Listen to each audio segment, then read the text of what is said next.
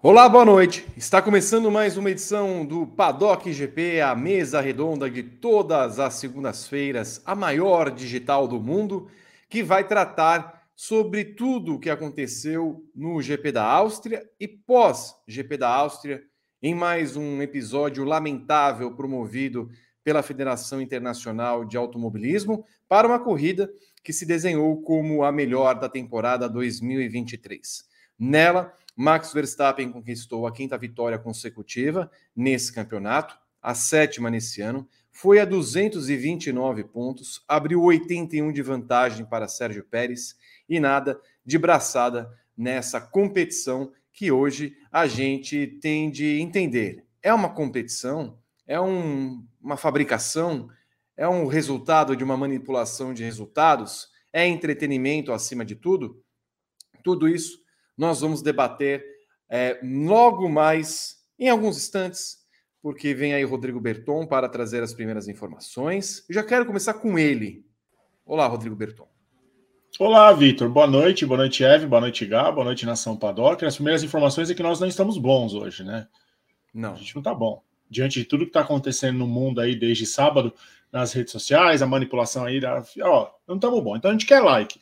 Então você vai chegar, já deixar seu like, se inscrever no canal, ativar as notificações e deixar no chat ou nos comentários aqui para quem estiver assistindo a gravação de onde está acompanhando o Paddock GP. E eu não quero saber de pouco like hoje não, Vitor. Eu quero muito like.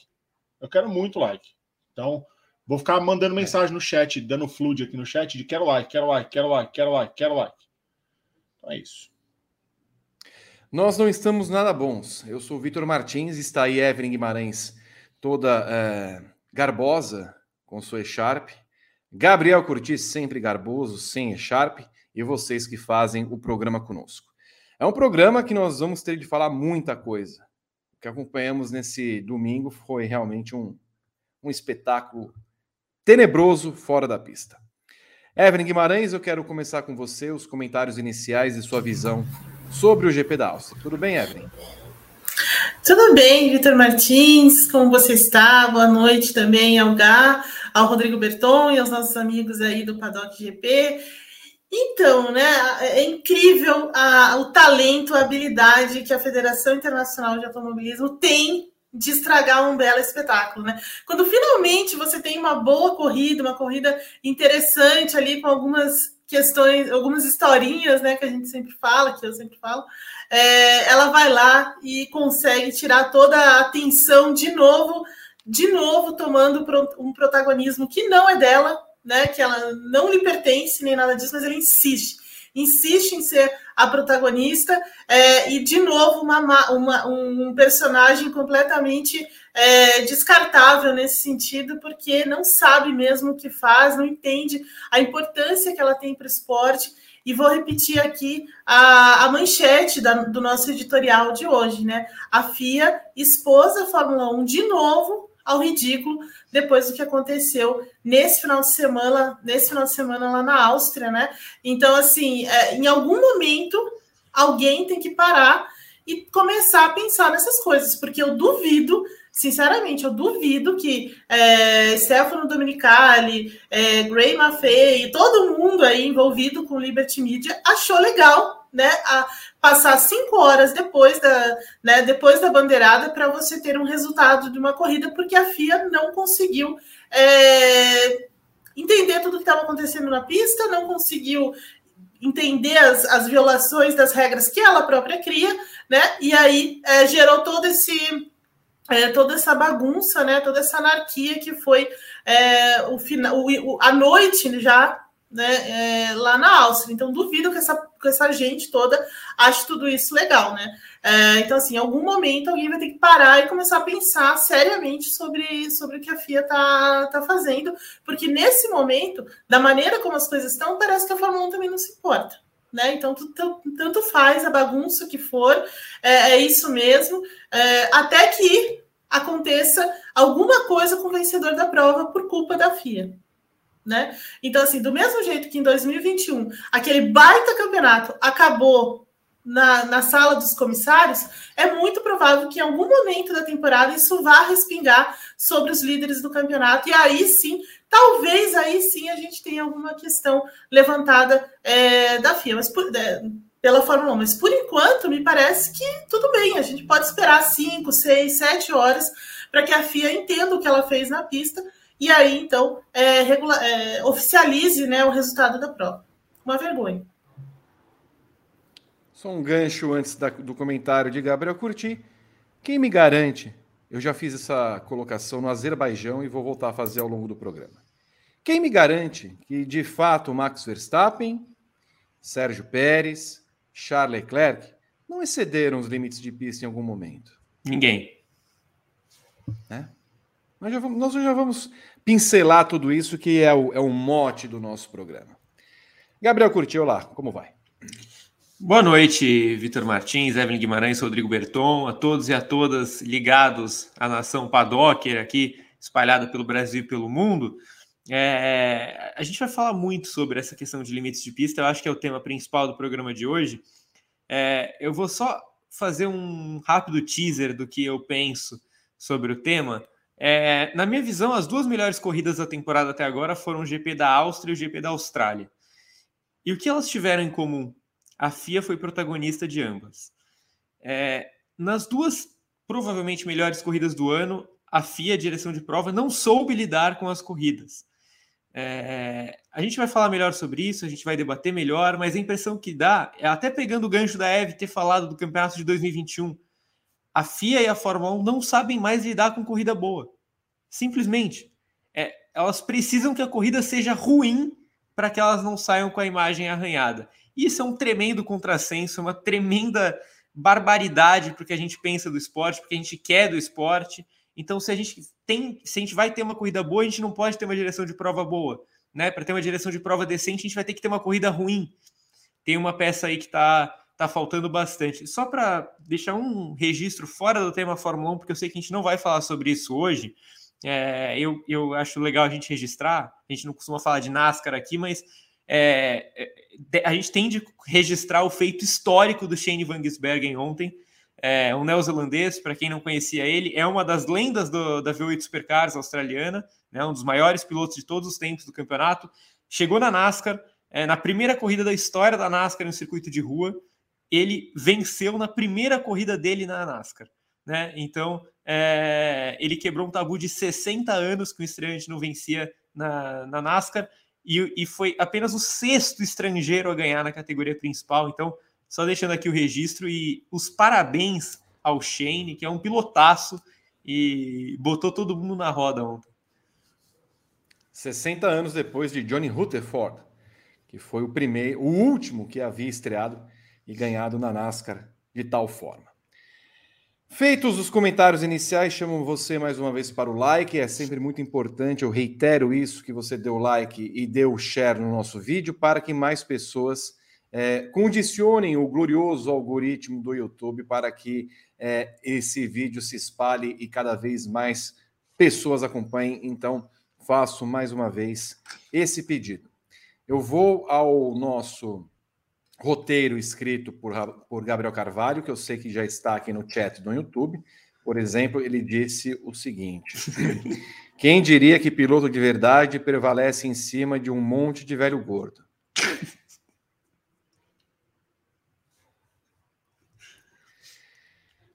Vocês já me perdoem, é, desde já o mau jeito do Gabriel Carvalho. Ele não acordou também muito bem. É, ele está nervoso, inclusive, porque está escrevendo textos muito parecidos nas últimas corridas da Indy. Alex Palou vence, Alex Palou domina. Ele não gosta desse tipo de coisa, muita rotina para ele, não gosta muito. Eu vou ao tema Inclusive, Vi, ele queria trocar de categoria por causa disso, ameaçou isso na, na redação. Para qual? Desculpa te interromper. Su, su, super Fórmula, foi a transferência. Super Fórmula, é. Porque ele, ele ah, gosta não. de campeonatos equilibrados. Então, assim... Eu imagino o Gabriel Carvalho no... às noites de sexta e sábado domingo, ele que adora a, a, o dia, né? Ele é uma pessoa muito né, diurna. diurna. Eu imagino ele fazendo a cobertura, a, a cobertura desses campeonatos. É. Uh, nós vamos começar falando da corrida em si. Daqui a pouco vamos para o tema espinhoso. Verstappen supera limites, menos os da pista na Áustria, é o tema 1. Max Verstappen fez a festa do exército laranja e dos fãs da Red Bull no fim de semana. Com mais uma performance dominante, o holandês da Red Bull emendou a quinta vitória consecutiva na temporada da Fórmula 1. A única má notícia para o piloto holandês foi a quebra da sequência de voltas consecutivas lideradas.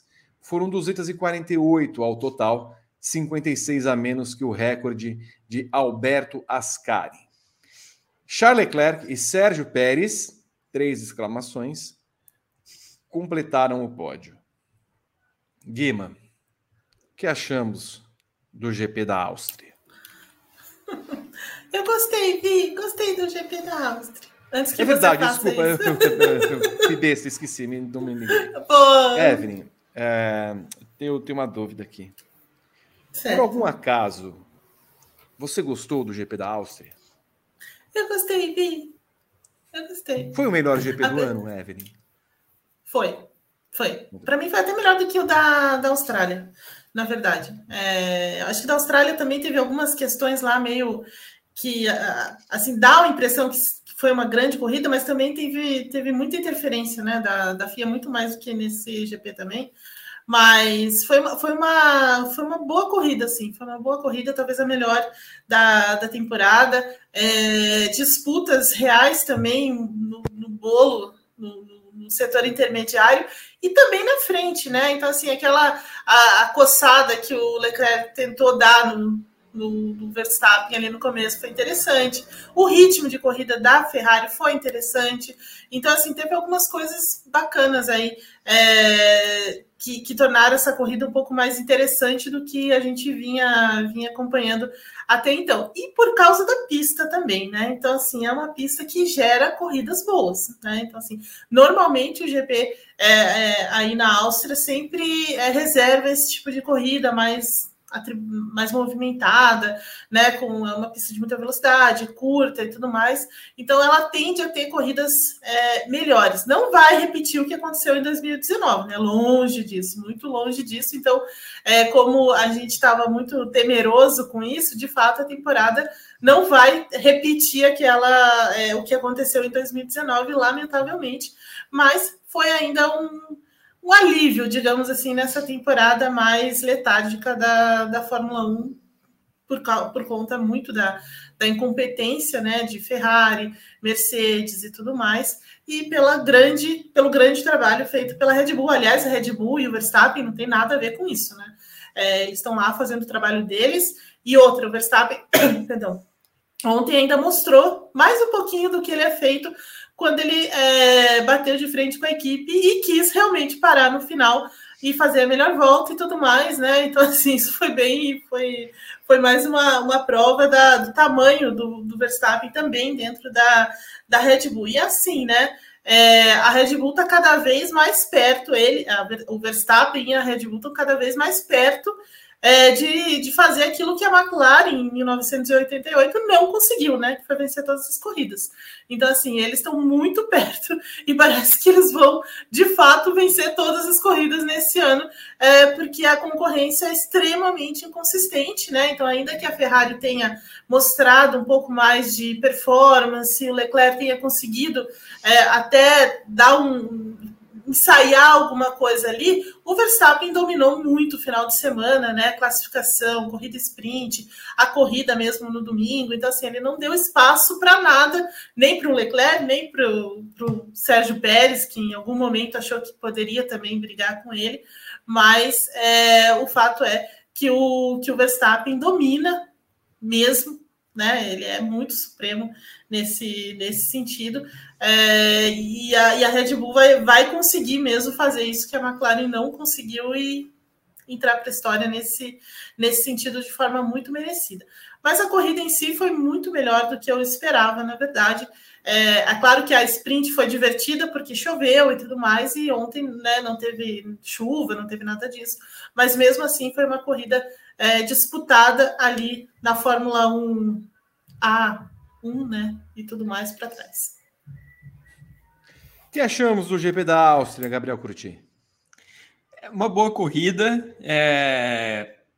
talvez a melhor do ano. Eu acho que a, a sprint race foi a melhor do ano. A melhor corrida do ano foi a, foi sprint da Áustria até agora. É, é, óbvio, ela não vai entrar na eleição lá do final do ano, mas é, vou deixar aqui o meu votinho para coitada. É, o, que, o que é uma surpresa, né? Eu não gosto de sprint races em geral, mas, mas foi a que mais me agradou. É, acho que foi uma, uma corrida boa, com boas brigas. Eu acho que a, a pista boa, obviamente, ela ajuda muito a ter corrida boa, né? E, e a pista do Red Bull Ring é muito legal. Ela gera ultrapassagens em diferentes pontos da pista, ela gera perseguições e carros andando lado a lado por duas, três curvas seguidas.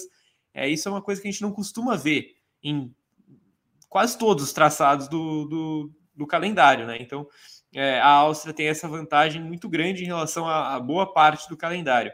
É, mas eu acho que, mesmo que a corrida tenha sido boa que, que tenha tido ultrapassagens, disputas, uma redenção interessante da Ferrari, que a gente vai falar daqui a pouco. Mas eu tive a sensação de que a Red Bull esteve mais longe do que nunca nesse fim de semana, né? O que é terrível, porque a gente já está num campeonato em que a Red Bull venceu todas as corridas, como a Eve falou, a sensação que dá é que de fato eles vão vencer todas as provas até o final do ano, mas a gente vinha de algumas provas em que a ascensão da Mercedes era muito clara, em que a Aston Martin prometia chegar e que a gente sempre tinha aquela expectativa da Ferrari chegar um dia. Bom, a Ferrari cresceu, isso é, é indiscutível. Só que o crescimento da Ferrari veio junto com um novo crescimento da Red Bull e uma queda muito acentuada de Mercedes e Aston Martin. Então a sensação que me dá nesse final de semana é que beleza, a gente aproveitou esse fim de semana, mas e daqui para frente? As próximas corridas devem ser legais. A sequência é boa de pistas, de traçados. A gente antecipou isso semana passada. Né? A Fórmula 1 tinha um calendário bom pela frente. É, o problema é que a Red Bull parece mais longe do que nunca. E aí é, a falta de briga por vitória sempre vai fazer falta para uma grande corrida. A corrida pode ser maravilhosa do segundo para trás. Se não tiver uma briga por vitória, a gente vai chegar aqui e vai falar: falta briga por vitória. Posso fazer um adendo, Gá? Claro. Uh, obviamente não sabia da sua opinião. Você entende que pode ser uma, é, é uma, uma análise até meio complicada. Você entende que essa Red Bull mais longe do que nunca na Áustria também é um reflexo do que vimos no Azerbaijão?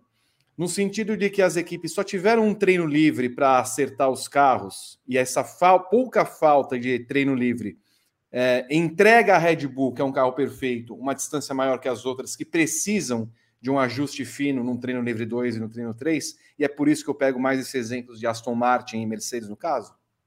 É, eu acho que principalmente no caso da Mercedes isso cabe muito, né? A gente fala todo o programa que a Mercedes é uma equipe, provavelmente a equipe que mais cresce do primeiro treino livre até a corrida, né? Que ela sempre começa com o pé esquerdo nos finais de semana, às vezes até a classificação, e aí no domingo ela se encontra. É, ela teve menos tempo para se encontrar, né? No meio desse caminho, a terceira sessão do final de semana, a segunda já era a classificação, que a Mercedes já não costuma ir bem, mas a terceira sessão já era uma nova classificação, e a quarta já era uma corrida.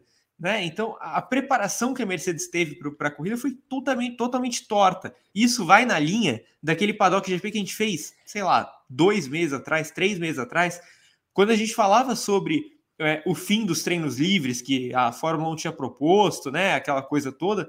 Quanto menos tempo para treinar, não é, não são as principais equipes que vão sofrer, é quem está lá atrás. Porque quem está lá atrás precisa acertar muito o carro para tentar chegar lá na frente. Quem já está com o carro acertado coloca lá duas, três voltas e você já vai ver o carro performando.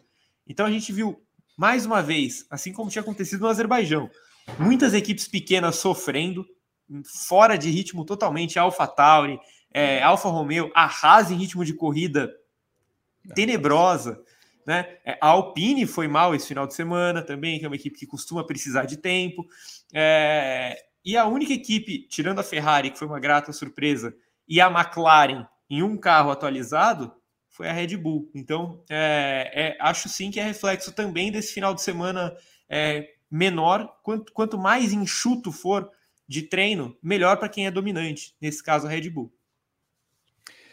Apesar de tudo isso, dessa dominância, Evelyn, é, você percebe que houve algum risco para o Verstappen? Ele esteve em mais risco nessa corrida do que em outras ou uma mera impressão?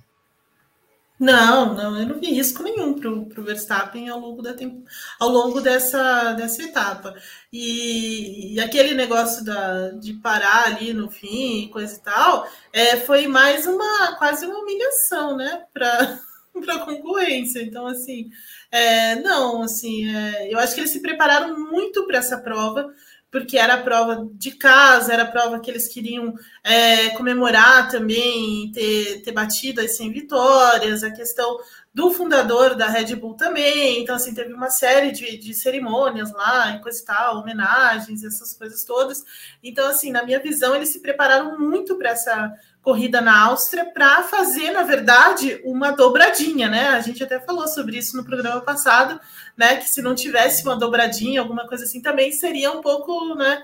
É, e, coisa e tal. E quase que não aconteceu, né? Por causa da, se, se não fosse a, a, corrida sprint né, no meio do caminho aí, é, as coisas e, to, e todas as bobagens aí que o Pérez fez, é, talvez realmente eles conseguissem, porque o, o ritmo deles estava muito maior, e é isso que o Gá falou agora, né? Então parece que eles estão dominando muito mais do que antes. É... E, e, o Pérez andou muito bem ontem, né? Então, assim, ele se recuperou muito rapidamente e tudo mais. É, e isso é, é sempre uma, um, um, sinal de que a performance deles é sempre né, é muito mais alta do que a, as dos, a dos demais. Mas assim, não, não vi nenhum tipo de risco para o Verstappen. Eu acho que ele, na verdade, é que ficou um pouco mais, digamos assim, num, né, é, temeroso que alguém fizesse alguma coisa né, ali, que alguma coisa desse errado para dar errado a, a, o final de semana que eles planejavam há muito tempo. Então, assim, então aquela briga com o Pérez, por exemplo, né, em que ele fica irritado na sprint e tal, é, e outras coisas. Então, talvez isso tenha dado essa impressão, mas risco mesmo, nenhum. Talvez o único risco, Evelyn, tenha sido ele parar no fim. É, você falou Sim. muito bem da. da, é, da eu, eu, eu, eu, concordo com você pelo seguinte: a, a, gente falou tempo atrás que o Verstappen é isso aí, né? Ele, ele vai para fazer os 26 pontos, porque ele não se contenta em ter os 25. Então, se ele tiver de arriscar para parar nos boxes, dar uma zebra ali de um mecânico não achar a porca, sei lá, o macaco cair, veio uma pomba alada que parte ali em cima do carro dele, é, para ele pouco importa. Ele bateu de frente, inclusive, para a equipe, falando que o pneu estava desgastado para ele poder parar e fazer a volta mais rápida. É, posto isso, é, Além dele querer isso, me parece claro que você foi num ponto que eu gostaria que você desenvolvesse até melhor. Tem um quê de humilhação nisso, né? Por mais que a equipe fale, Tem. é melhor, é melhor não, não. Mas aí vem o Christian Horner. Ah, mas se não tiver aquela, aquela emoção né, do, do risco, não tem nada, né? Que, é, que é para pisar bem naquelas baratas tontas que estão ali rodando entre Aston Martin, Ferrari e Mercedes. Então, assim, eu, eu acredito muito nisso também, sabe? Eu acho que tem um quê, assim, de, de você é, se fortale sabe, fortalecer a tua posição ali. É, você, e, e, olha, vocês vão ter que fazer um pouco mais do que isso se vocês quiserem bater de frente comigo. E essa essa parada dele foi para o Pérez também, entendeu? Foi, uma, foi, uma, foi, um, foi muito uma lição para o Pérez, sabe? E, é, de várias coisas. Então, por exemplo, é, ele vai. E, e, uma coisa que o, que o Verstappen é, que eu notei nesse final de semana. Que, é, que, que ele assim, ele não tem muita, muito filtro, né? Então, assim, o cara chegou lá depois do, do, do entreveiro na sprint, ele já chamou o cara lá e, e deu uma. Assim, não precisou. Ah, vamos para uma salinha. Se fosse na Mercedes, né, um tempo atrás, ah, ia para o Toto Wolff, ia juntar os caras lá no motorhome, não sei o quê. Não, né? O Verstappen chegou lá, chamou o Pérez, falou: eu senta aqui, vamos, vamos conversar um pouquinho sobre isso. Não foi né? nem senta aqui. É... Escuta aqui, vem aqui, ó. Escuta aqui, o que você está pensando? E o Pérez, claramente, né, tentando convencer ele que não tinha visto, que não sei o quê e tudo mais. Mas ele foi muito duro ali com o Pérez, né? E, e, foi muito duro com a equipe. O Helmut Marko falou depois também que é, ele vai ficar algumas noites sem dormir, pensando se não, se não, se não desse alguma coisa errada naquele, naquele pit stop, entendeu? Porque eles ficaram muito, é, né? Assim, é um, foi um, esse realmente foi um risco e tal. na cabeça deles, né? Porque o Verstappen disse que para ele, assim, ele confia muito na equipe, né? É... E é isso, assim, mas para mim tem um pouco disso, sabe? De você é, mostrar que, assim, olha, é, nós estamos nesse ponto técnico, nesse ponto de performance, é, em que a gente pode fazer uma parada no, na última volta, né, na penúltima volta, voltar e ainda é, e, e, e, ainda fazer a volta mais rápida e vencer. Então, assim, se vocês querem fazer alguma coisa, vocês vão ter que fazer um pouco mais do que vocês estão fazendo aí sabe? Então, assim, é, para mim tem alguma questão ainda nesse, nessa, não só o fato dele ser um cara que corre atrás de ser o melhor, acima de tudo, mas também é, se colocar nessa posição de melhor e mostrar isso para os seus rivais. E dessa vez foi especialmente para o Pérez. Muito bem. Olha, eu vou mudar a ordem aqui do nosso programa, né? Porque o próximo assunto seria o assunto principal, mas vamos falar primeiro dessas equipes em si, para depois a gente ter muito mais é, base para trazer na cronologia dos fatos o que aconteceu depois da corrida.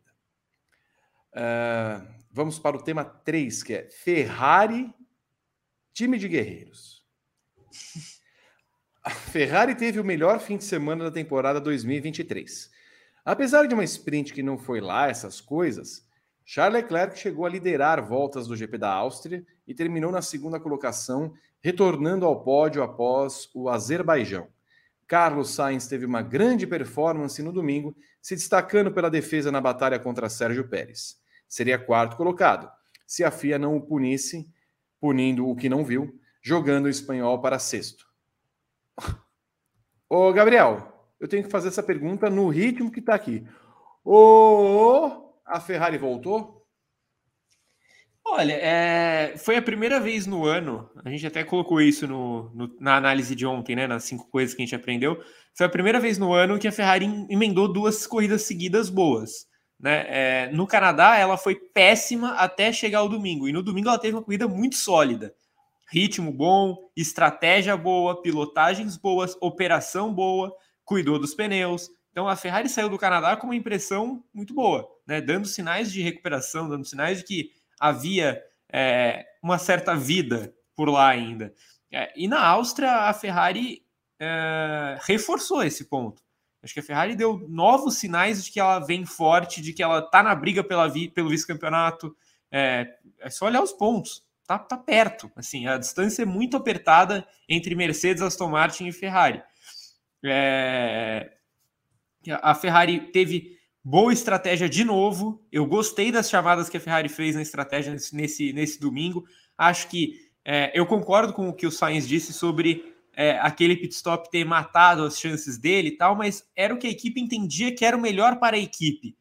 E eu, eu entendi dessa forma também. Sacrificar a corrida do Sainz naquela hora é, me pareceu correto. Eu acho que a Ferrari mexeu bem ali, tentou alguma coisa. A Ferrari tentou tentou uma saída histórica para tentar derrubar o Verstappen. Beleza, tá no jogo, tá, tá, fez a parte dela. Eu acho que a Ferrari entregou um carro com ritmo bom. É, eu acho que os pilotos entregaram uma pilotagem acima do que eles iam entregando pela segunda corrida seguida. É, de novo, a Ferrari trabalhou bem nos trabalhou bem nos boxes, não, trabalhou mal nos boxes, mas trabalhou bem na, na estratégia. É, eu acho que a Ferrari deu, deu sinais muito positivos. Mas eu vou ficar, eu vou focar aqui esse comentário na, na parte dos pilotos, porque eu acho que era fundamental para a Ferrari, tendo uma dupla que eu considero bastante talentosa, recuperar esses caras. Porque é, se a Ferrari tivesse, sei lá, o Badoer e, e o Marc Genet, é, beleza, assim, você vai se acostumar com resultados ruins, você não tem o que fazer, você pode fazer um grande carro que eles não vão te entregar. Mas tendo Sainz e Leclerc, a Ferrari sabe que ela não pode, mas ela deve ter mais. Né? Ela precisa de mais dos dois. É, e eu acho que eles entregaram bastante nesse final de semana. O único ponto fora da curva foi o Leclerc no sábado.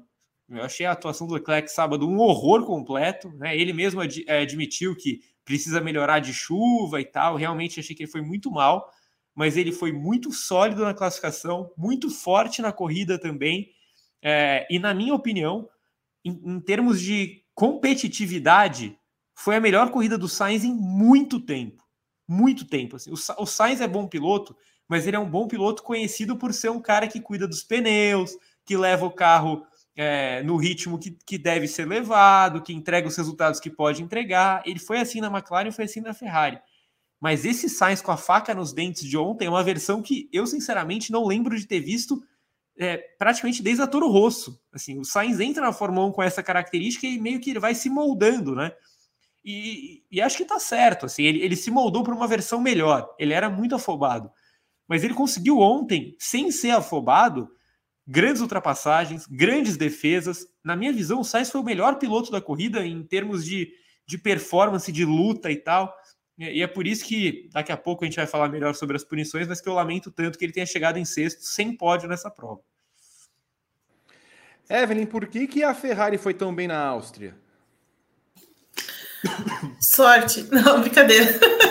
Não, ela foi bem na, na, na, na Áustria, porque assim, é, primeiro, eles levaram um grande pacote de atualizações para a Áustria é, já, já, é um desenvolvimento daquilo que eles colocaram na pista em Barcelona, né? Que depois foi um pouco melhorado no Canadá e agora chega numa maturidade, digamos assim, é, na, na Áustria, né? Então, e, e, eles apostaram muito mesmo numa, numa asa nova, uma asa dianteira nova, eles mudaram algumas coisas ali na frente para melhorar essa sensibilidade dos pilotos também com os pneus também porque um dos grandes problemas que a, que a Ferrari vinha enfrentando no ano é, era a questão dos pneus, né? O desgaste, a degradação muito alta, então impedia. Então, por exemplo, é, eles até tinham um ritmo mais um ritmo melhor, mas não conseguia estender isso porque desgastava rapidamente, meio como a rasa, assim, né? Mas as modificações que eles foram fazendo desde da, da, de Barcelona vem anulando um pouco essa,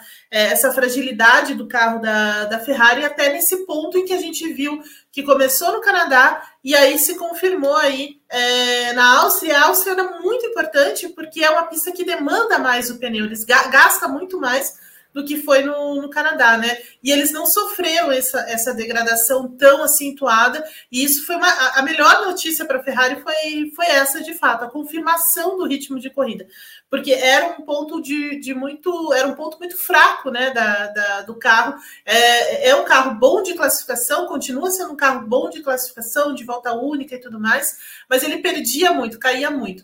Tem um, um problema só com a Ferrari ainda que é a condição que foi sábado, né? E que até o Leclerc falou bastante sobre isso. Além dele próprio ter, ter de melhorar na chuva, mas é, tem uma, um, um, ponto aí que é a pista quando ela tá muito mista, né? Quando ela não tá assim totalmente seca, ainda tá muito úmida. Então, assim, nesse, nesse ponto exatamente é, eles têm problema com os pneus. Então aí eles perdem a janela muito facilmente, eles não conseguem tirar mais do carro e tudo mais. Então talvez seja o único ponto de preocupação que a Ferrari tem nesse momento. Mas todo o todo é, todas as atualizações que eles fizeram deram certo, né? Então desde o assoalho passando pela parte traseira, a, o, o, difusor e a tampa do motor, e depois toda essa parte é, dianteira do carro, né, foi bem acertado. Então, desse ponto de vista, do ponto de vista técnico, na verdade, é, que é realmente que foi que é resultado de fato de um trabalho do, do Frederic Vassou dentro da, dos setores técnicos da, da Ferrari foi muito importante. Então, assim, ela acerta nesse momento e, e ela trabalhou muito para andar rápido em trechos de alta velocidade, para gerar mais downforce. Ela já tem uma boa, ela já anda bem em trechos de baixa velocidade. Então, assim, é, eles estão devagar, né, moldando, moldando esse carro. Nesse momento, me parece que já tem uma atualização bastante madura. Por isso que eles foram tão bem. E aí cai num outro, numa outra, num outro ponto que é exatamente o que o Gá falou agora, os pilotos. Então, assim, a gente teve um começo de temporada de muitos erros, né, do Leclerc, do, do Sainz e tudo mais, é, que colocaram, puxaram essa Ferrari para baixo. Mas a partir do momento que eles começam a acertar, é, a, a, equipe começa a melhorar também, né? Então, assim, nesse final de semana, por exemplo, é, os dois tiveram uma, uma performance muito alta, muito boa, né? Com exceção da classificação da sprint e tudo mais, no caso do Leclerc, o resto os caras entregaram né? Claro que teve essa questão envolvendo os limites de pista e tudo mais, mas eles entregaram sem erro, sem nada. A Ferrari também trabalhou bem na estratégia é, e coisas. Assim. Então, assim, são pequenos detalhes, na verdade, nesse momento que, é, que faz com que a Ferrari ainda não a gente não, não a coloque mesmo na, no, no nível, digamos assim, de Mercedes e Aston Martin, mas falta muito pouco para isso acontecer. Muito bem. Uh, a Ferrari vai crescer mais, Gabriel, que a Mercedes e a Aston Martin em pistas de alta? É, eu, eu, não sei, eu não, não tenho essa certeza ainda, porque é, acho que principalmente no caso da. Vamos, vamos lá, vamos separar as duas aqui. No caso da Aston Martin, eu acho que a gente está diante de uma incógnita, porque é, é a segunda vez que a Aston Martin vai para um final de semana dizendo que é a grande chance dela. Ah, porque a grande chance que a gente tem é em Barcelona a grande chance que a gente tem é na Áustria. Foram os dois piores finais de semana da Aston Martin no ano. É, então eu tenho a sensação que, por mais que a Aston Martin tenha um carro realmente rápido, tenha um piloto genial, é, ela também não entende 100% o carro dela. É uma crítica que a gente fez muito para a Ferrari e para a Mercedes de forma justa desde o ano passado, mas a Aston Martin também não entende 100% o carro dela, porque senão ela não faria projeções tão, é, tão equivocadas. Né? A, Aston Martin e, e, e, Aston Martin previa dificuldades no Canadá e, e tá tudo, tudo, tudo, saindo diferente, tudo sai diferente daqueles lados ultimamente, né? Então, é, eu, eu, eu, se fosse torcedor da Aston Martin, se é que alguém torce para Aston Martin, mas enfim, eu ficaria preocupado porque eles acham que o GP da Inglaterra vai ser bom.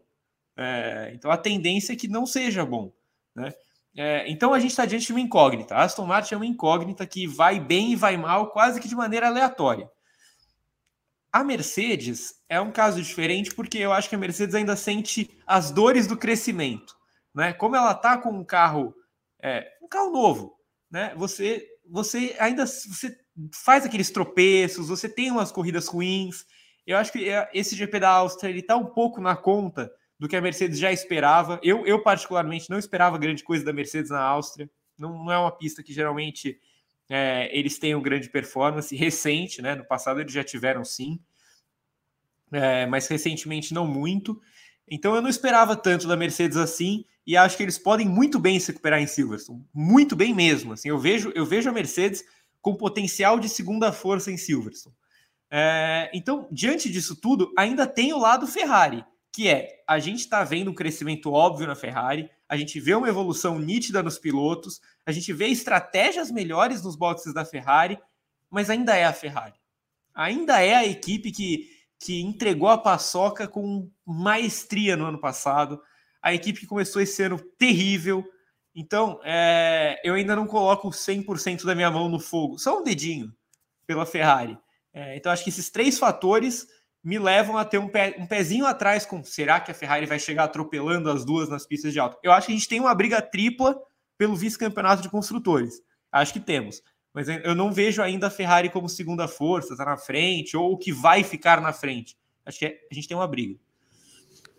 E aí, Evelyn, conseguimos ver a Ferrari aí já pelo menos se aproximando de ser a segunda força? Ou a gente vai ver que essa segunda força vai depender muito do circuito em si e vai ser revezada com essas três equipes? É, eu acredito mais nisso, assim, é, assim, para mim a Ferrari encontrou um ponto em que ela agora entende um pouco mais o que ela está fazendo, sabe? Então, assim, eu acho que eles passaram a tormenta, passou um pouco da tormenta e, e tá, sabe, não, não tá balançando tanto, assim, tá, tá mais calmo. Então, assim, acho que eles estão conseguindo ver as coisas com mais clareza nesse, nesse momento. E o GP do Canadá foi fundamental para isso. Foi fundamental aquela, aquela performance deles no Canadá para acalmar um pouco essa, é, essa turbulência que eles vinham, vinham atravessando.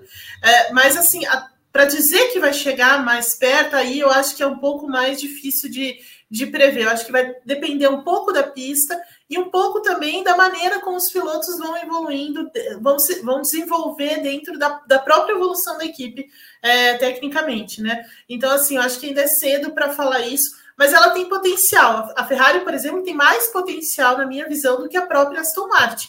Tá? Ela tem, acho uhum. que ela tem uma, um, um, potencial muito maior né, de desenvolvimento, de, tudo, de, de, colocar as coisas mais assertivas no carro do que a própria Aston Martin. A Aston Martin ela ainda é, ela, ela ainda é muito, digamos assim, precoce, né? Muito adolescente, digamos assim, nessa, nesse meio de desenvolvimento. Então, assim, ela vai precisar de mais tempo. E a Mercedes, né, claro, a gente entende muito bem o poder de fogo que tem a Mercedes, então, assim, ela sempre vai aparecer é, é, mais forte. Então, assim, acho que a Ferrari ainda vai precisar de algum tempo, mas a chance dela chegar mais perto aí é, é maior do que a Aston Martin, por exemplo. Mais Posso parecida fazer... com a Mercedes. Posso fazer só mais um comentário? É, claro. É, pe pegando esse gancho da Eve. É, lá no começo da temporada, eu, eu, eu, tinha dito que eu tinha a sensação que a Aston Martin seria a quarta, quarta colocada, mesmo que ela não fosse a quarta força no final do ano. Né? Muito, por vários motivos. Mas, enfim, eu continuo com essa opinião, só que agora eu acho que há uma chance real da Aston Martin virar a quarta força no futuro do campeonato por, por falhas de desenvolvimento ou por, ou por simplesmente um desenvolvimento menor que o das duas rivais, que são rivais muito maiores do que ela, muito mais experimentadas. E com certeza o fator Lance Stroll tem que entrar nessa balança. Tem que entrar nessa balança. Isso é algo que a gente vem repetindo todos os programas praticamente. A Aston Martin começou o ano muito à frente das duas rivais e não conseguia abrir no campeonato porque só tinha um piloto. Agora ela vai começar a ficar no nível das duas ou até um pouco abaixo e só vai ter o Alonso lá para fazer grandes pontos. Não vai, isso não se sustenta. Não se sustenta. Então, assim, para mim, tá muito claro que a Aston Martin vai terminar esse campeonato na quarta colocação. Assim, eu, tenho, eu tenho cada vez mais claro isso. Eu concordo também. Desculpa. Concordo. Mercedes em segundo, Ferrari em terceiro? Olha, é, é, é, assim, nesse momento do campeonato, sim, mas tudo vai depender do quanto a Ferrari vai conseguir melhorar esse carro, porque para mim o carro da, da, da, Ferrari tem mais potencial do que o carro da Mercedes. O Evelyn, a Verstappen Racing está liderando o campeonato de construtores. Sim. Não, ninguém vai bater a Verstappen Racing. Entendeu? Aí não tem, não tem o que fazer. Entendeu? Não, não, então vamos, vamos mudar. Pera um pouquinho, pera um pouquinho, então. Peraí. O Verstappen vai fazer mais pontos que todas as outras equipes, Evelyn? Olha, Vi, é, é, bem capaz. Porque eu acho. A questão é a consistência, né? O, a, as outras equipes não têm a consistência do Verstappen. Então, assim, o Verstappen é capaz de ganhar todas as corridas daqui até o final, de, ao, até o final do ano. Mas a Mercedes e a Ferrari não têm. E mesmo a Aston Martin ainda né, que o, Gá estava falando muito bem agora há pouco sobre o Lance Stroll, não tem a mesma consistência, né? Eles não têm a mesma regularidade. Então, você não, a gente não vai ver toda a corrida esses caras na, no, no pódio, por exemplo, ou eventualmente uma vitória, não vai acontecer. Né? Então, assim, a, a Verstappen Racing, e aí entra na questão da humilhação, vai humilhar mais um pouquinho nesse sentido também. Gabriel Curti, a Verstappen, é bom só para falar o seguinte: Verstappen tem 229 pontos no campeonato, tá? Só para pegar certinho, a Mercedes tem é, 178, é isso? Né? Deixa eu só pegar os números corretos. Uh, sem querer. 188, né? Eu tinha visto que eram 41, Gá, só para confirmar aqui. A, a, a, a, Mercedes tem 178 pontos e a isso. Aston Martin tem 175. Ah, é isso mesmo. E a Ferrari 172. tem 159, 154. Tá. Então nós temos essa situação: 229 para o Verstappen, 178 para a Mercedes.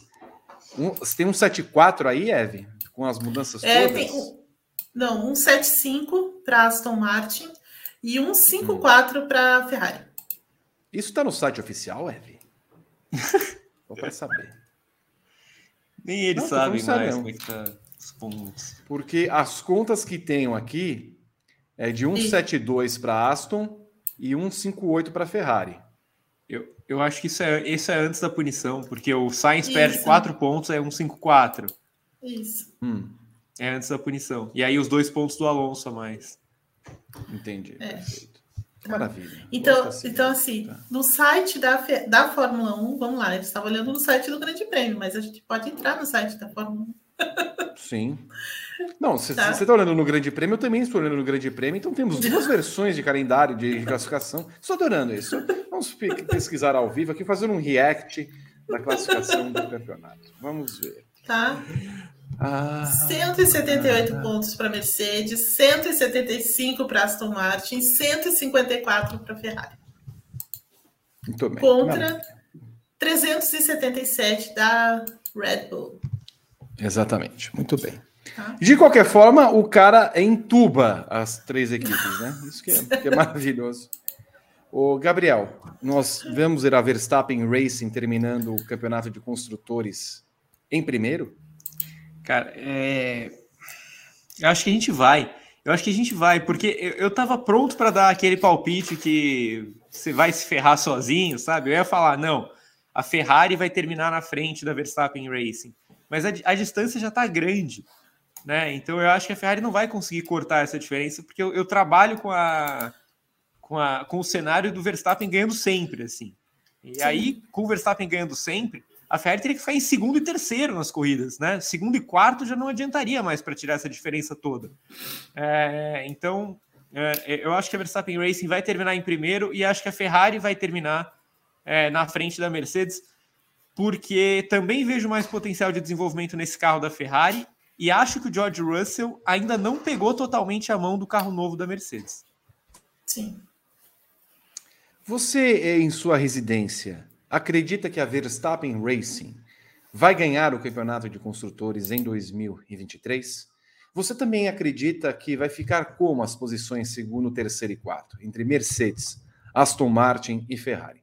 Coloque nos comentários desse vídeo, sempre é, dando o seu like, se inscrevendo no canal e ativando as notificações. Queremos saber muito da sua opinião a respeito. Vou para a próxima. O tema próximo é: e a Mercedes, hein? É isso.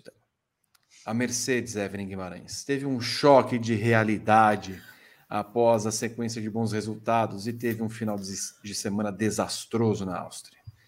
Além de amargar eliminações precoces nas duas classificações do fim de semana, o time viu George Russell sair com o melhor resultado por finalizar em sétimo, ele que era oitavo. Punido por track limits, Lewis Hamilton foi oitavo, mas terminou em sétimo. Gabriel, o que aconteceu com a Mercedes? Então, oh, Gabriel, desculpa. Ah, não, então, não, então eu refaço. Guima Garbosa, o que aconteceu com a Mercedes? Ah, então, você é muito confuso, Vi. É, confuso, Vi. É? Olha só. Desculpa. É, o que aconteceu com a Mercedes? Olha lá, tá vendo? Olha o que, que você Olha, não fui eu, não fui eu. Para quê? Para que esse tipo de coisa na atração? Olha, eu acho que você nem devia reclamar depois da, da vinheta é, de, de, de, do Guiomar de ontem, viu? Acho que ninguém nunca precisa reclamar de nada. Eu tô traumatizado, não tenho nada a ver com isso.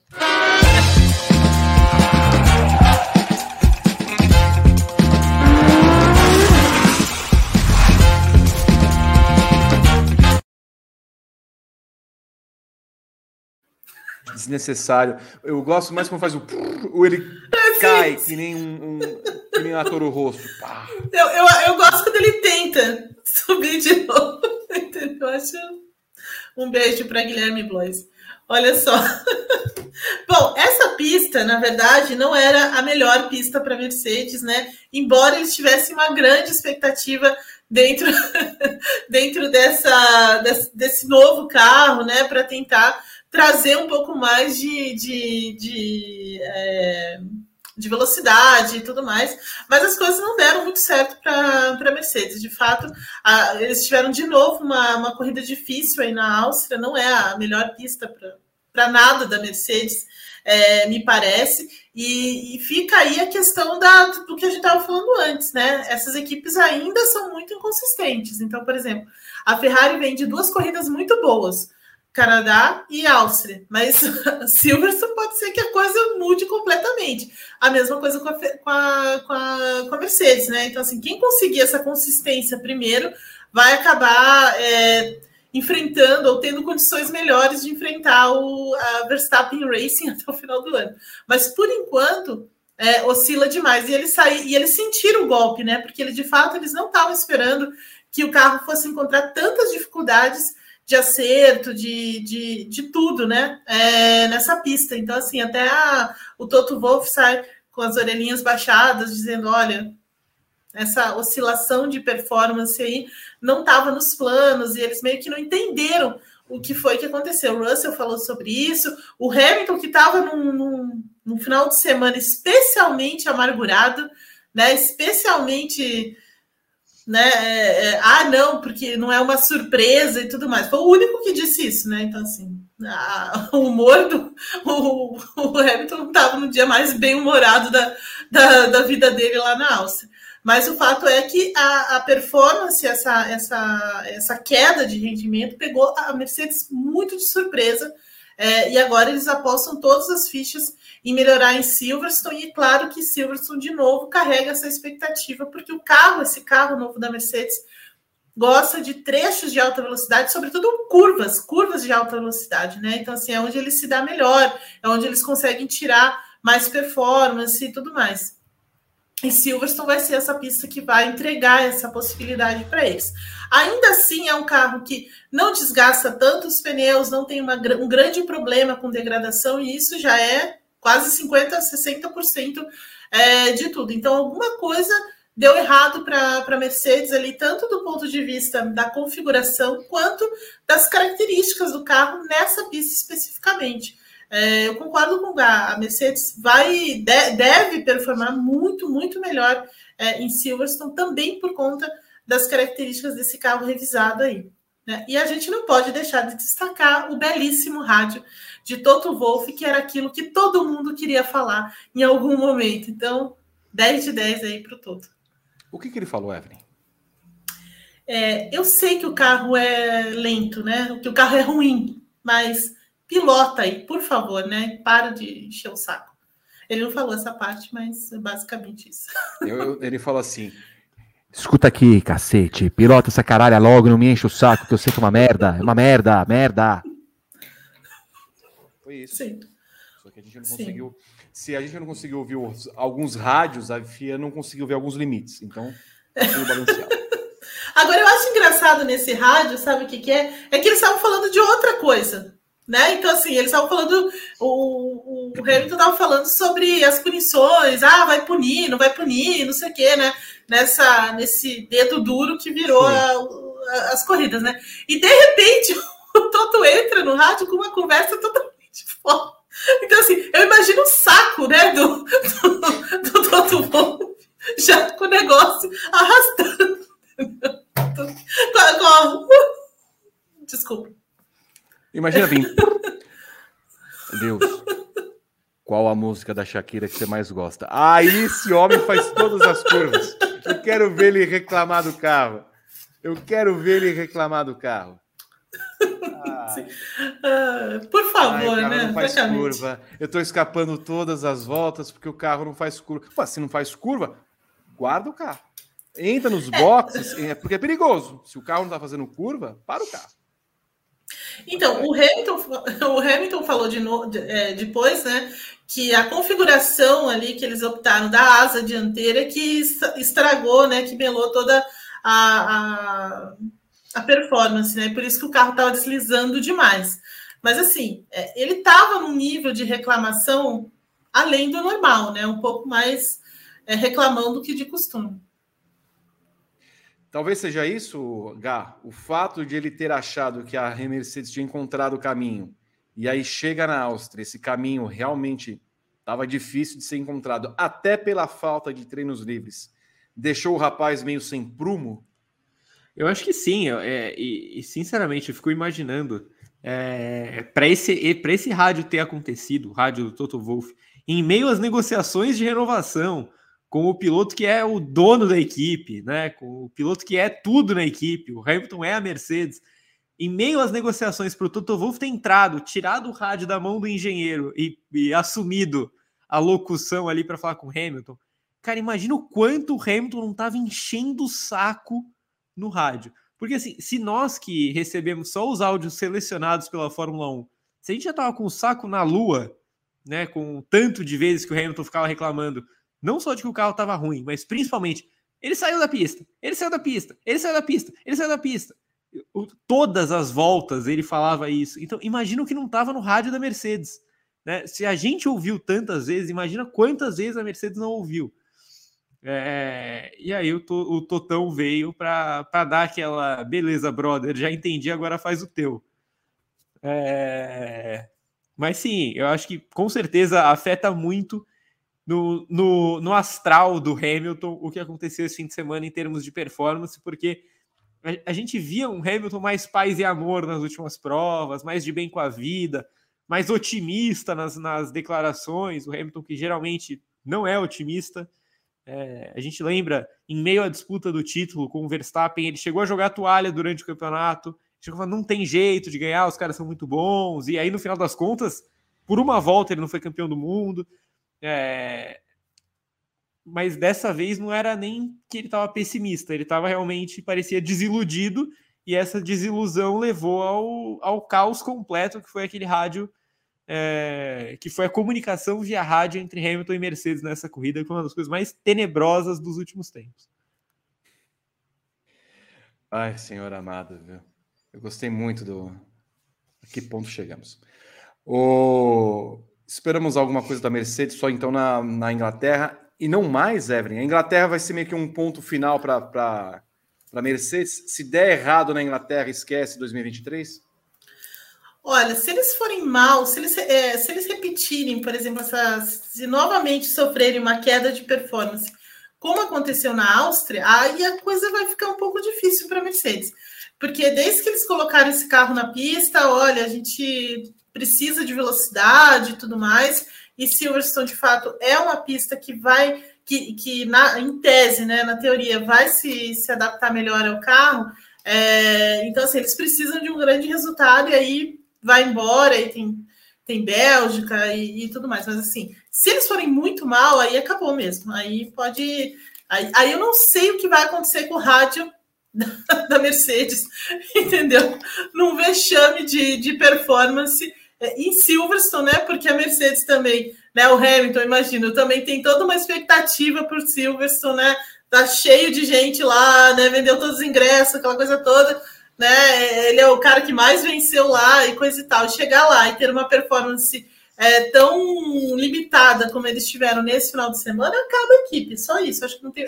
O, Hamilton desliga o rádio. Né, as pessoas que quiserem entrar lá não, não vai ter.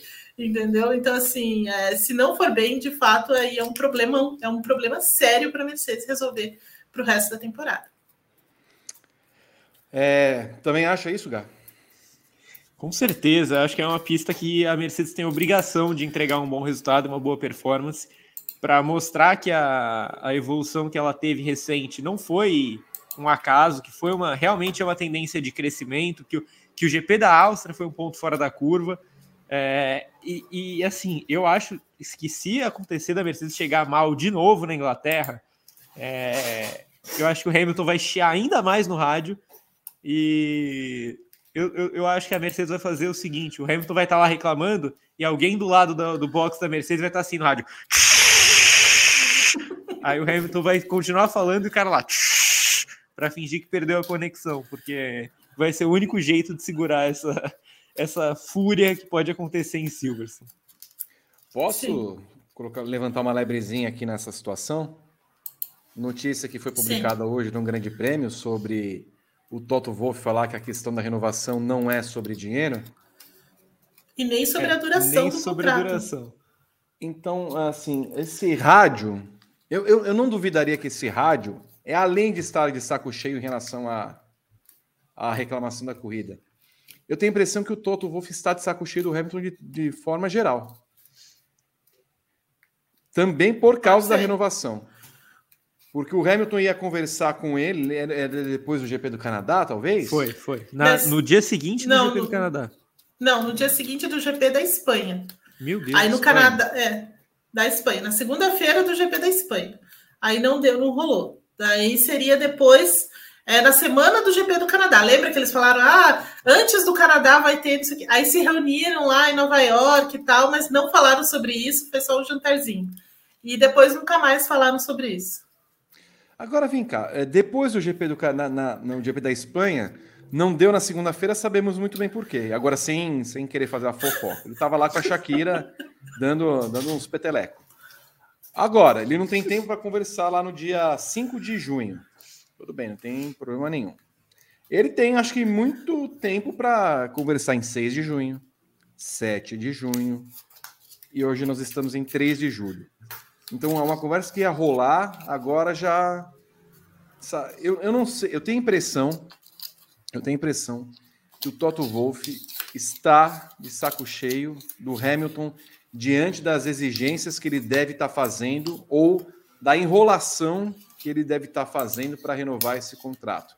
Se não é sobre dinheiro e não é sobre a duração do acordo, não é sobre o quê? Qual que é o motivo principal disso? É algo a se pensar, de fato.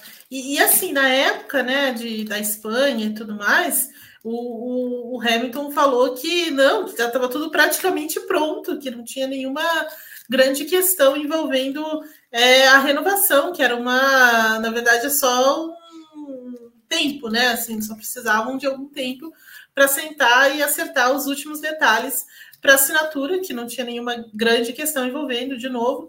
Então, assim, e aí você passa um mês e nada disso acontece. É, e, e, chega agora e tem esse rádio e tem outras questões também envolvendo, é, é algo a, a, começar a se pensar de fato, né? Porque é, o que se falou muito era sobre a duração do contrato, né? Que era o ponto de divergência, além de outras é, exigências do, do Hamilton e também o fato do Hamilton querer ter uma ligação maior com a Mercedes, mesmo fora da Fórmula 1, né? Então, assim, até numa ligação acionária, alguma coisa assim, já se falou sobre isso.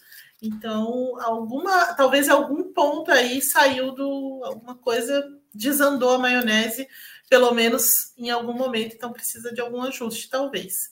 Mas esse rádio é dos mais interessantes nesse momento, sem dúvida. Nós nunca vimos isso anteriormente. O, o, o Toto Wolff sair do prumo dessa forma, é, é algo que já está sendo meio alimentado não só por aquele momento da corrida. Porque o carro é ruim. O, o Hamilton, oh, mate, ah, não faz a curva, mate. Ai, o carro não acelera, mate. Ele já disse isso em outras corridas, mas nesse momento, o Toto Wolff dizer isso agora, escuta aqui, ô filha da mãe. Fica quieto, dirige essa, essa bomba aí logo, não enche o meu saco. É, é foi, foi, foi estranho mesmo, assim. Eu tomei um susto quando eu vi que era o Toto Wolff dando aquele esporro nele. É, e principalmente por isso que a gente já comentou aqui, pelo cenário que se encontra, né? Por, por ser um momento de renovação, por ser um momento que, é, bom, faz um mês que teoricamente está aí na, na boca do gol para assinar e não assina de jeito nenhum, é, é esquisito, é no mínimo esquisito. E eu tô bastante curioso para ver os próximos passos, porque agora a próxima corrida é na casa do Hamilton, é onde ele mais gosta de estar, onde ele mais gosta de correr, de vencer, é, apesar dele ser brasileiro agora também, mas é, a corrida em Silverstone é muito especial para ele, é especial para Mercedes também, né? Porque é, uma equipe de origem alemã, mas que, na, mas que tem também uma, uma um braço muito forte inglês dentro dela.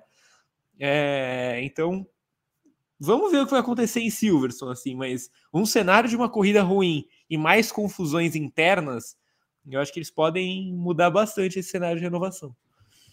E faria, só para completar, Evelyn e Gabriel, todo sentido renovar o acordo para anunciar nesse final de semana, em Silverstone. Casa do Hamilton, tudo mais, tal, não tem por que ficar enrolando o tempo inteiro.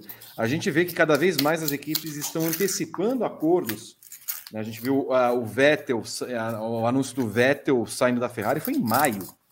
Né? Sabia desde maio que iria é, sair da equipe e tudo mais e tal. Então, cada vez mais está antecipando, até porque não tem que, por que demorar tanto assim. Né? Esperar a segunda metade da temporada para tomar decisão, pipipipopopó. Essa história do Hamilton renovando vem desde o ano passado, aí vem janeiro, vamos sentar em fevereiro, começa março, vamos focar na temporada, mas aí vem abril, a coisa não tá boa, chega maio, sai é, é, Taylor Swift, entra Shakira, agora é junho, julho. Então, até quando vai isso daí? Pois é, e tem uma. é, então, e tem uma coisa: o outro acordo, né? O, esse acordo vigente, é importante lembrar que ele só foi fechado no, um pouco antes da pré-temporada. Foi. Né? Então, assim, ele enrolou o ano inteiro e só depois, é, quando já tinha virado o ano, quando já estava em fevereiro, é que eles é, sentaram e fecharam o acordo. Então, assim, eu não duvido que isso aconteça de novo.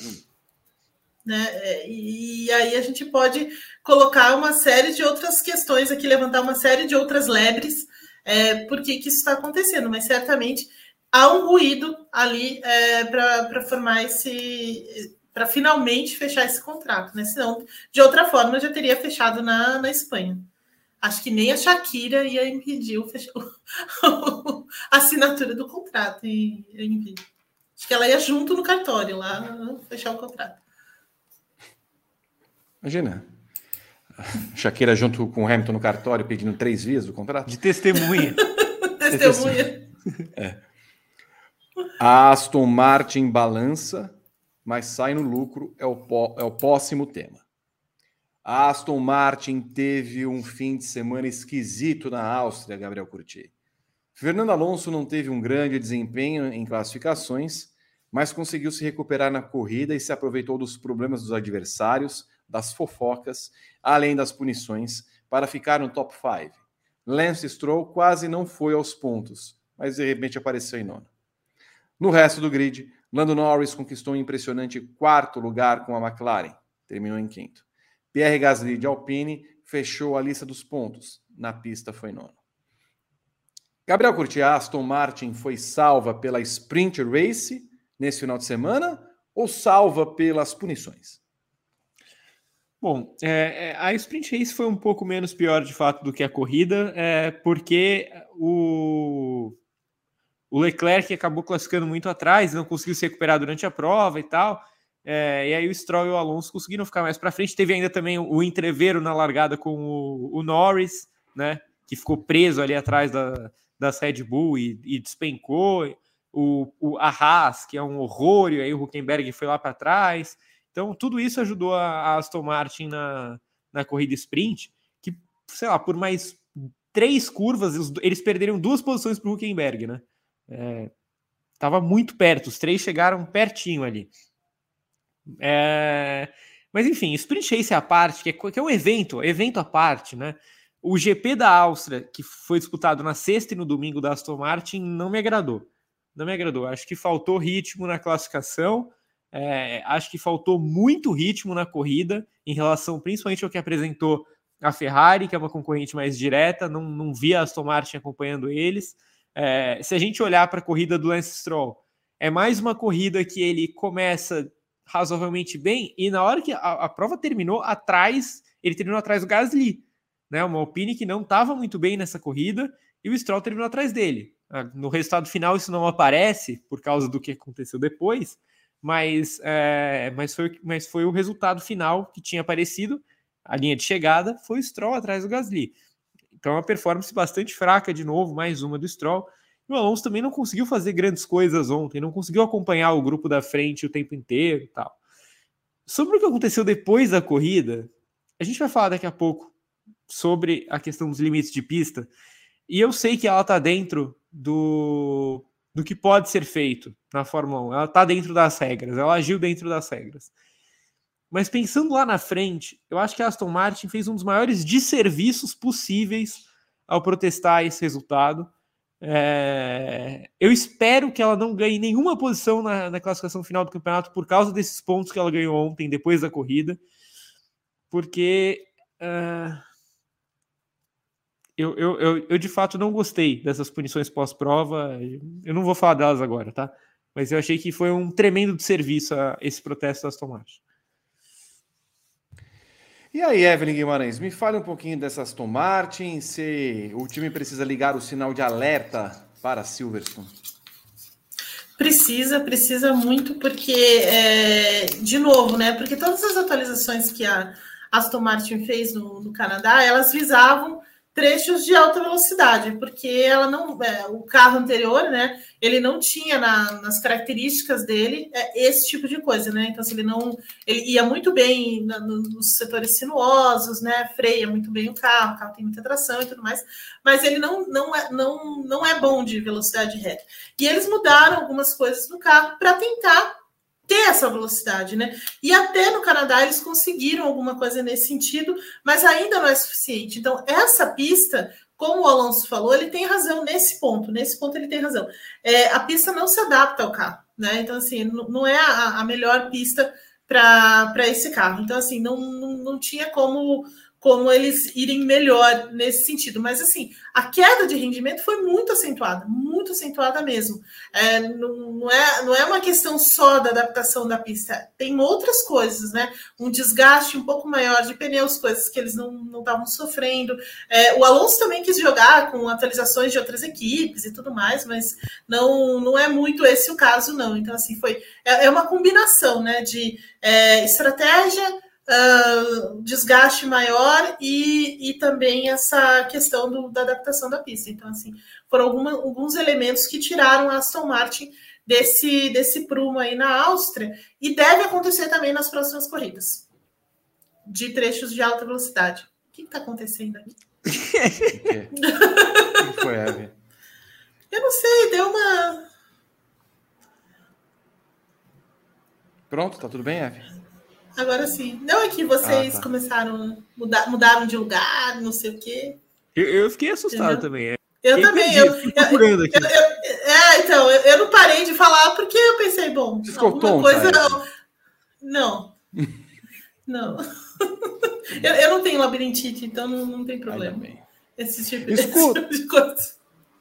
Ô, ô, Gá, o Lando Norris, a McLaren veio para ficar ou é uma, um desempenho tipo Leclerc no Azerbaijão?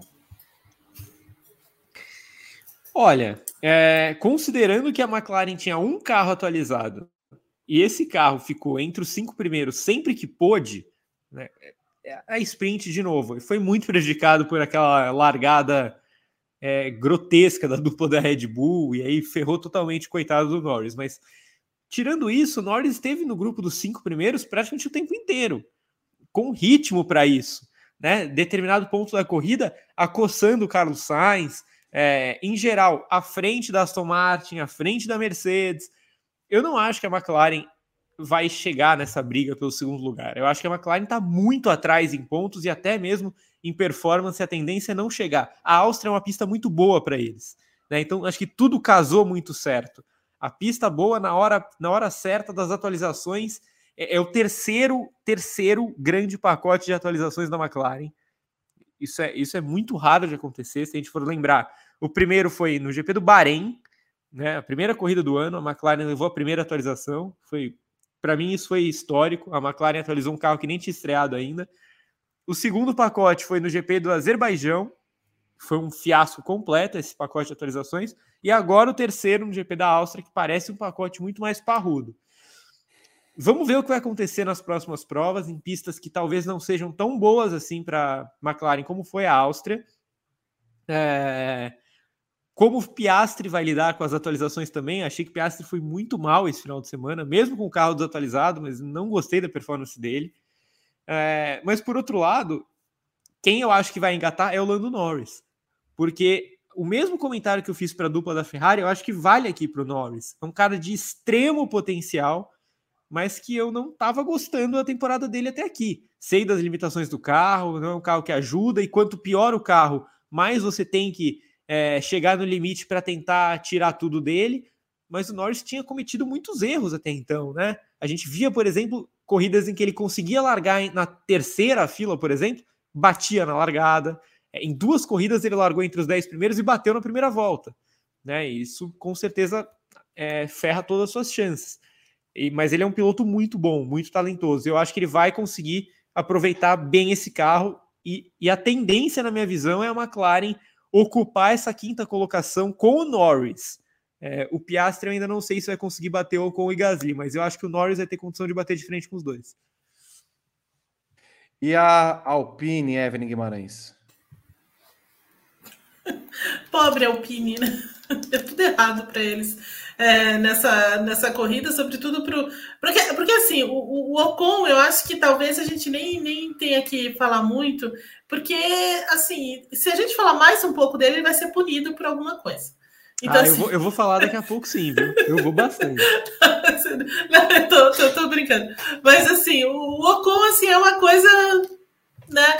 Mas é, a Alpine é também, ela tá dentro dessa dessa questão de inconsistência, né? Então, assim, tem corridas que eles vão muito bem e tem corridas que eles vão muito mal. E onde você, onde, por exemplo, nessa pista, que era uma pista que se casava com a, com a, com a característica do carro, porque o carro é veloz, ele, ele tem velocidade reta, é, as coisas não saíram muito bem da, da maneira como, como, como deveriam, né? E, e essa questão do limite de pista acabou tirando do, do Gasly a chance de uma melhor posição, porque ele sim teve um, um, final de semana melhor do que vinha tendo, né? Então, assim, deu uma respirada no, no campeonato. Agora, o Ocon, assim, ele, ele precisa ir para terapia, né? Porque não é possível o que aconteceu com, com, com, e que vem acontecendo nessa temporada. Porque se a gente lembrar, né, é, o Ocon também foi punido, é, teve uma sequência de punições também na, na, na, Arábia Saudita e tudo mais. Então, assim,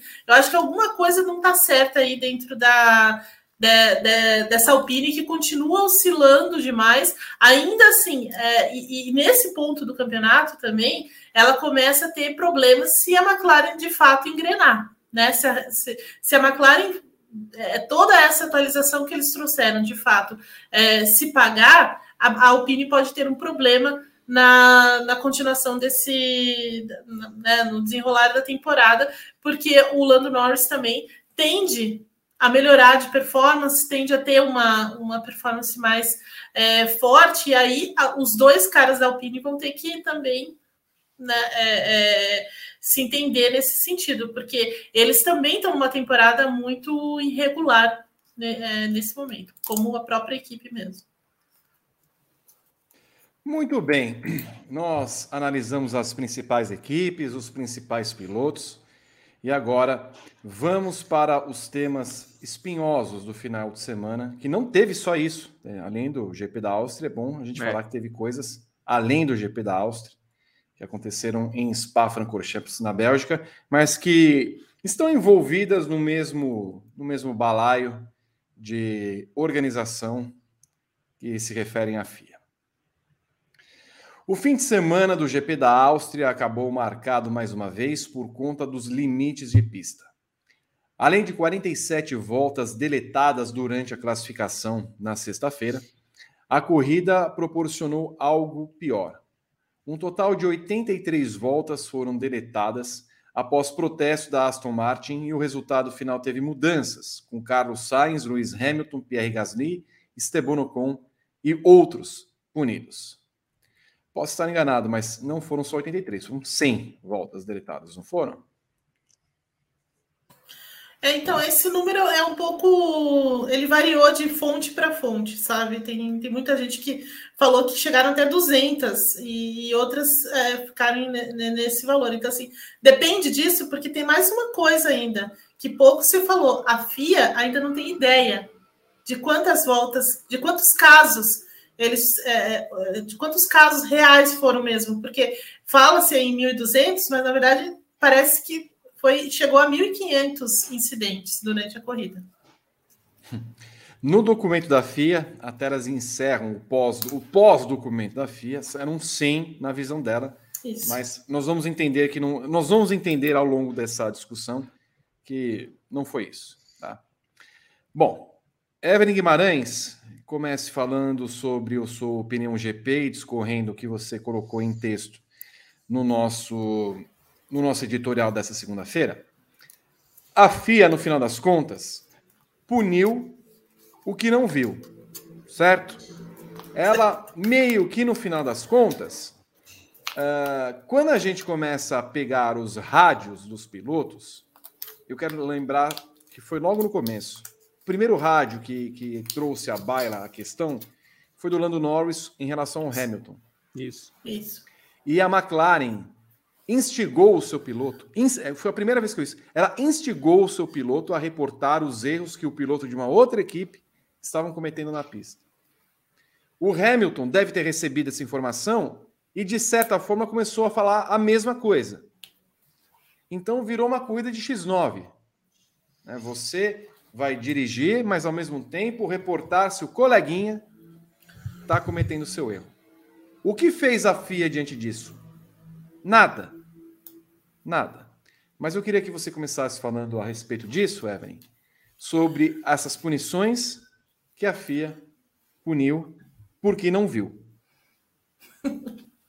Então, e assim, o mais louco de tudo isso, né, é, a gente tem uma a oficialização do resultado cinco horas depois da bandeirada, que é uma derrota completa para a FIA, para a Fórmula 1 e para todo mundo, né? Porque você mudar o resultado de uma corrida por causa de coisas que acontecem durante a corrida, coisas de, né, esse tipo de situação, de pilotagem, coisa e tal, é um absurdo, né? Você punir depois da corrida, por exemplo, uma questão técnica, ah, porque não tinha combustível suficiente, ah, porque é uma coisa. Agora, você não, não, não verificar isso, é, to, todos esses incidentes durante a corrida e ter e dar às equipes, aos pilotos, a chance de você reagir àquilo ali, é um absurdo. Né? Então, assim, já começa por aí toda a, a loucura né, é, de, dessa situação. E aí, assim, o que eu acho também muito maluco é que precisou a Aston Martin entrar com, processo, com protesto junto à FIA com, é, retratando, né, pedindo a retratação do resultado por causa dessas, dessas infrações que a própria é, FIA não viu. Então, quer dizer, se a Aston Martin não tivesse feito esse protesto, ninguém ia saber que isso aconteceu. Porque a FIA diz lá, não, nós já estávamos vendo e tudo mais, mas ninguém soube disso. É no mínimo, no mínimo, esquisito né? Então, assim, mas para mim, ninguém ia ficar sabendo de nada se a Aston Martin não fosse lá, ou qualquer outra equipe não fosse lá é, questionar. Eu, eu entendo o argumento do, do Gá quando ele diz que é, foi um desserviço da Aston Martin, eu concordo. Mas a FIA, é, é assim, ninguém ia saber, e, e, isso que me pega muito, né? Ninguém ia saber. E por que, que a, a FIA deixou tantas infrações passarem ao largo? De, da, durante a, a, a, O que, que, a direção de prova fica fazendo, o que, que o controle de corrida fica fazendo ao longo da, das corridas. Por que, que essas voltas não foram, não foram verificadas? Por que, que nada disso foi, foi feito? Sabe? Que tipo de organização faz isso? Ninguém fica prestando atenção no que aconteceu. E aí você volta, você começa a lembrar das coisas que já aconteceram nesse campeonato. Então, assim, a FIA perdeu um carro na pista, que foi o carro do, do, do Lance Stroll lembra? No Bahrein. Depois teve a questão do Fernando Alonso lá no, na Arábia Saudita. Que, ah, tocou no carro, não tocou no carro? Ah, tocou no carro. Mas pode tocar no carro? Ah, peraí, não sei. Será que pode? Vamos ver aqui no regulamento. Ah, no regulamento não está escrito que não pode. Entendeu? Então, assim, é, é, aí você começa a entender por que, nós chegamos nesse momento em que a FIA não consegue verificar todas as ações que acontecem na, na pista. E ela tem obrigação de fazer isso. Me desculpa, se são 1.200 incidentes, se são 1.400, se são 2.000, problema seu. Você vai ter que, você vai ter que entender isso, reportar isso e, e começar a falar sobre isso. Entendeu? E no fim das contas, todo esse problema acontece por conta da própria FIA. Porque foi uma, uma regra que ela inventou e que ela não sabe lidar. Entendeu? Então, assim, essa, essa coisa do limite de pista é ridículo. É ridículo a gente ter que ter, ter esse tipo de, de situação em corrida. Então, assim, determina o que vai acontecer. Ah, pode, pode, é, pode ultrapassar, pode, não pode ultrapassar, quanto que pode ultrapassar, aonde. Então, vamos determinar de forma física. Não dá para você punir uma coisa é, subjetiva ali do jeito, da maneira como foi feita. Então, assim, é, sabe, são, são vários erros da FIA, e aí também cai nessa questão é, de por que as coisas.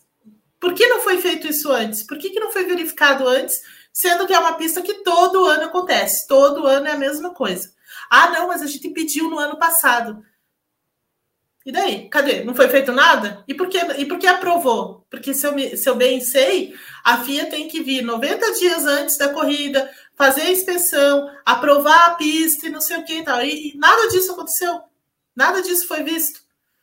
Né? Então, assim, ela inventou essa questão da, de, de, de, do, do policiamento mais rigoroso. Isso aconteceu no ano passado, né? Que ela determinou que agora tudo vai ser visto por um microscópio e todo mundo vai, vai, vai, vai ter que pagar por todas as infrações e tudo mais.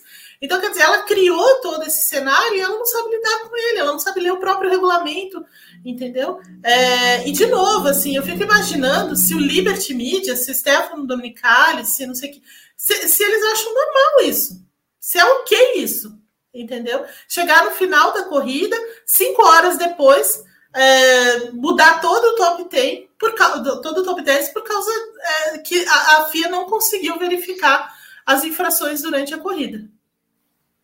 Então, se, se acha que é normal isso, acaba com o campeonato de uma vez.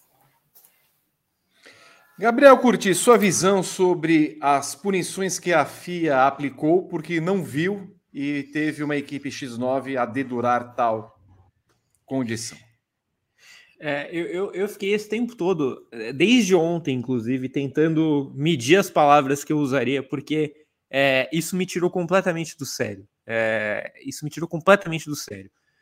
Mas eu vou tentar usar é, o termo que eu achei o menos pesado possível, mas que se encaixa na situação. Eu vou abrir meu comentário dizendo que, na minha opinião, o Carlos Sainz, o Lewis Hamilton, o Pierre Gasly, o Esteban Ocon, é, o Yuki Tsunoda, eu não lembro mais os outros três que foram punidos também. Esses oito pilotos, na minha opinião, foram roubados ontem. Na minha opinião, esses oito caras foram roubados pelos comissários de prova e pela FIA depois da corrida. E por que, que eu falo isso? Pelo seguinte, é, eu concordo plenamente quando a Eve diz que é uma regra escrota, inútil, não faz sentido ter o limite de pista. É ridículo mesmo, é ridículo. Mas a partir do momento que você está bancando esse limite de pista, você tem de checar ele o tempo inteiro. Se você não tem condição de checar, meu amigo, passou. Porque assim, é, como é que você pode punir por limite de pista depois da corrida caras que você não avisou que estavam passando o limite de pista? A, a, regra é o seguinte: você toma uma advertência, né? Você, to, você toma os recados até tomar a advertência final e depois a punição. Quando você toma a advertência final, a equipe vem no teu rádio e fala assim, cara, dá uma segurada que você tá pendurado, você não pode ir de novo. Esses caras não tiveram esse benefício. O coitado do Ocon foi assaltado ontem. O Ocon não foi avisado que ele estava passando o limite de pista, então ele estava fazendo a mesma coisa todas as voltas.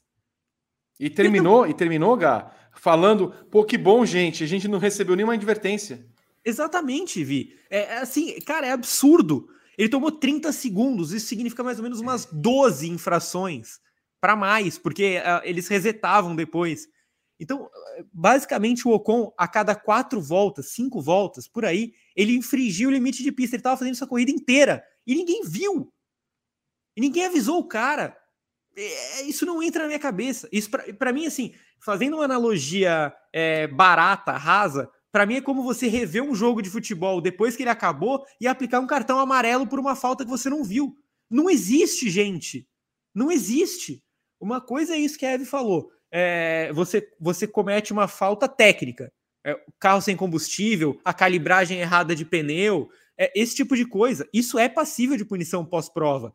No limite, no limite, uma manobra que você não conseguiu julgar na hora, passível de prova. Enche o saco, mas é passível de prova limite de pista não pode ser julgado depois da corrida. Os caras não tiveram as mesmas regras que os outros que estavam dentro da corrida tiveram. Assim, é, isso não vai entrar na minha cabeça nunca. E, e, aí, por isso que eu falo, na minha visão, por isso que é um desserviço que a, o que a Aston Martin fez. Porque ela tá, ela tá pressionando por uma punição pós-prova que é muito injusta. Ah, mas os caras passaram o limite. Dane-se, se os comissários não viram, azar eles tinham de ter o direito de serem avisados. Vocês estão passando o limite. Evitem isso. Pô, é, é assim, é, vamos pegar o exemplo do Sainz. O Sainz estava muito na frente, é, com uma folga tranquila ali. Ele não ia ser, não ia perder a posição. Ele podia ter feito a curva um pouquinho mais para dentro, duas, três vezes, para não ser punido. Só como se ele não sabia? Aí ele toma uma punição e ele perde uma posição pro duas posições, para o Norris e para o Alonso, que ele nunca perderia em pista. Né? Então, é por isso que eu acho, o Sainz foi assaltado, o Gasly foi assaltado a perder a posição para o Stroll, o Hamilton foi assaltado a perder a posição para o Russell. É, assim, é, é uma das situações mais absurdas que eu me lembro de ter visto numa corrida. Foi isso que a gente viu ontem. Assim, eu, eu realmente é, não tenho mais palavras para descrever o ódio que isso me deu porque realmente é, não, é, não é sobre limites de pista, é sobre a injustiça de você não usar as mesmas regras para todo mundo, porque você reviu incidentes depois da prova. O Gal usou bem um exemplo do futebol. Ontem nós vimos no jogo Atlético Paranaense Palmeiras uma cotovelada no Hendrick com um minuto de jogo. Né? Tudo levava a criar uma expulsão do atleta do Atlético Paranaense, do jogador Zé Ivaldo, né? Zé Ivaldo, foi Zé Ivaldo. E ficou aquela questão toda sobre a expulsão ou não, e ele não foi expulso. É como se agora, olha, vamos aplicar um cartão vermelho para o cara, e não que vai mudar o resultado do jogo em si, o resultado vai ser 2 a 2 mas o atleta está punido é, por conta disso. Isso já aconteceu de fato em algumas situações em que você revê, mas é uma punição que, se você tem é, um corpo de arbitragem, se você tem condições de aplicar essa punição, e agora ainda mais com o VAR, isso não pode ser mudado depois. Isso não pode ser mudado depois. Além da questão do futebol que o Gá citou, eu vou citar um outro ponto. Eu já falei isso no GP do Azerbaijão, que foi aquele momento em que o safety car entrou na pista, que foi quando o Verstappen estava entrando nos boxes. E eu disse à época que eu que havia mudado, inclusive, o sistema lá da FIA de aplicar a entrada do safety car para evitar que atrapalhasse em tal momento uh, essa entrada do safety car até que se chegasse no ponto onde haveria um acidente ou não. Então, isso é muito estranho acontecer, porque havia acontecido na corrida da Fórmula 2. Então, se nós vemos é, vários escândalos no futebol em que Jogadores são aliciados para fabricar situações, para agradar apostadores, acabam todos formando uma máfia. A Fórmula 1 tem na FIA a sua manipuladora de resultados. Porque ela escolhe momentos específicos para aplicação de bandeira amarela, de safety car, por exemplo. E agora ela escolhe momentos específicos para aplicar punições a esmo quando e onde bem quisesse. Porque, na verdade, quando a gente começa essa discussão toda sobre as 47 voltas. Que, primeiro, quem garante que foram 47 voltas na classificação? Né? Porque a classificação não foi revista. É. A gente ficou lá perturbando a vida do Sérgio Pérez porque ele perdeu todas as voltas, mas quem garante que além dele todos os outros não perderiam as voltas? Só foi com, com o Sérgio Pérez porque ficaram de olho no Sérgio Pérez. Quem garante que seriam 100 e tal? E por, aliás, e tem um outro ponto. Por que foi só apenas nas curvas 9 e 10?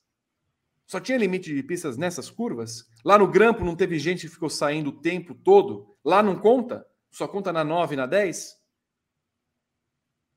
Por que, que na, a Fórmula 1, por exemplo, não tem algo avançado, por exemplo, como tem a MotoGP, que tem sensores para deletar as voltas rápidas dos pilotos? Fórmula 1 tem. Então, então assim, se ela cria condições para fazer tudo isso, ela tem de ter um olheiro em todas as curvas.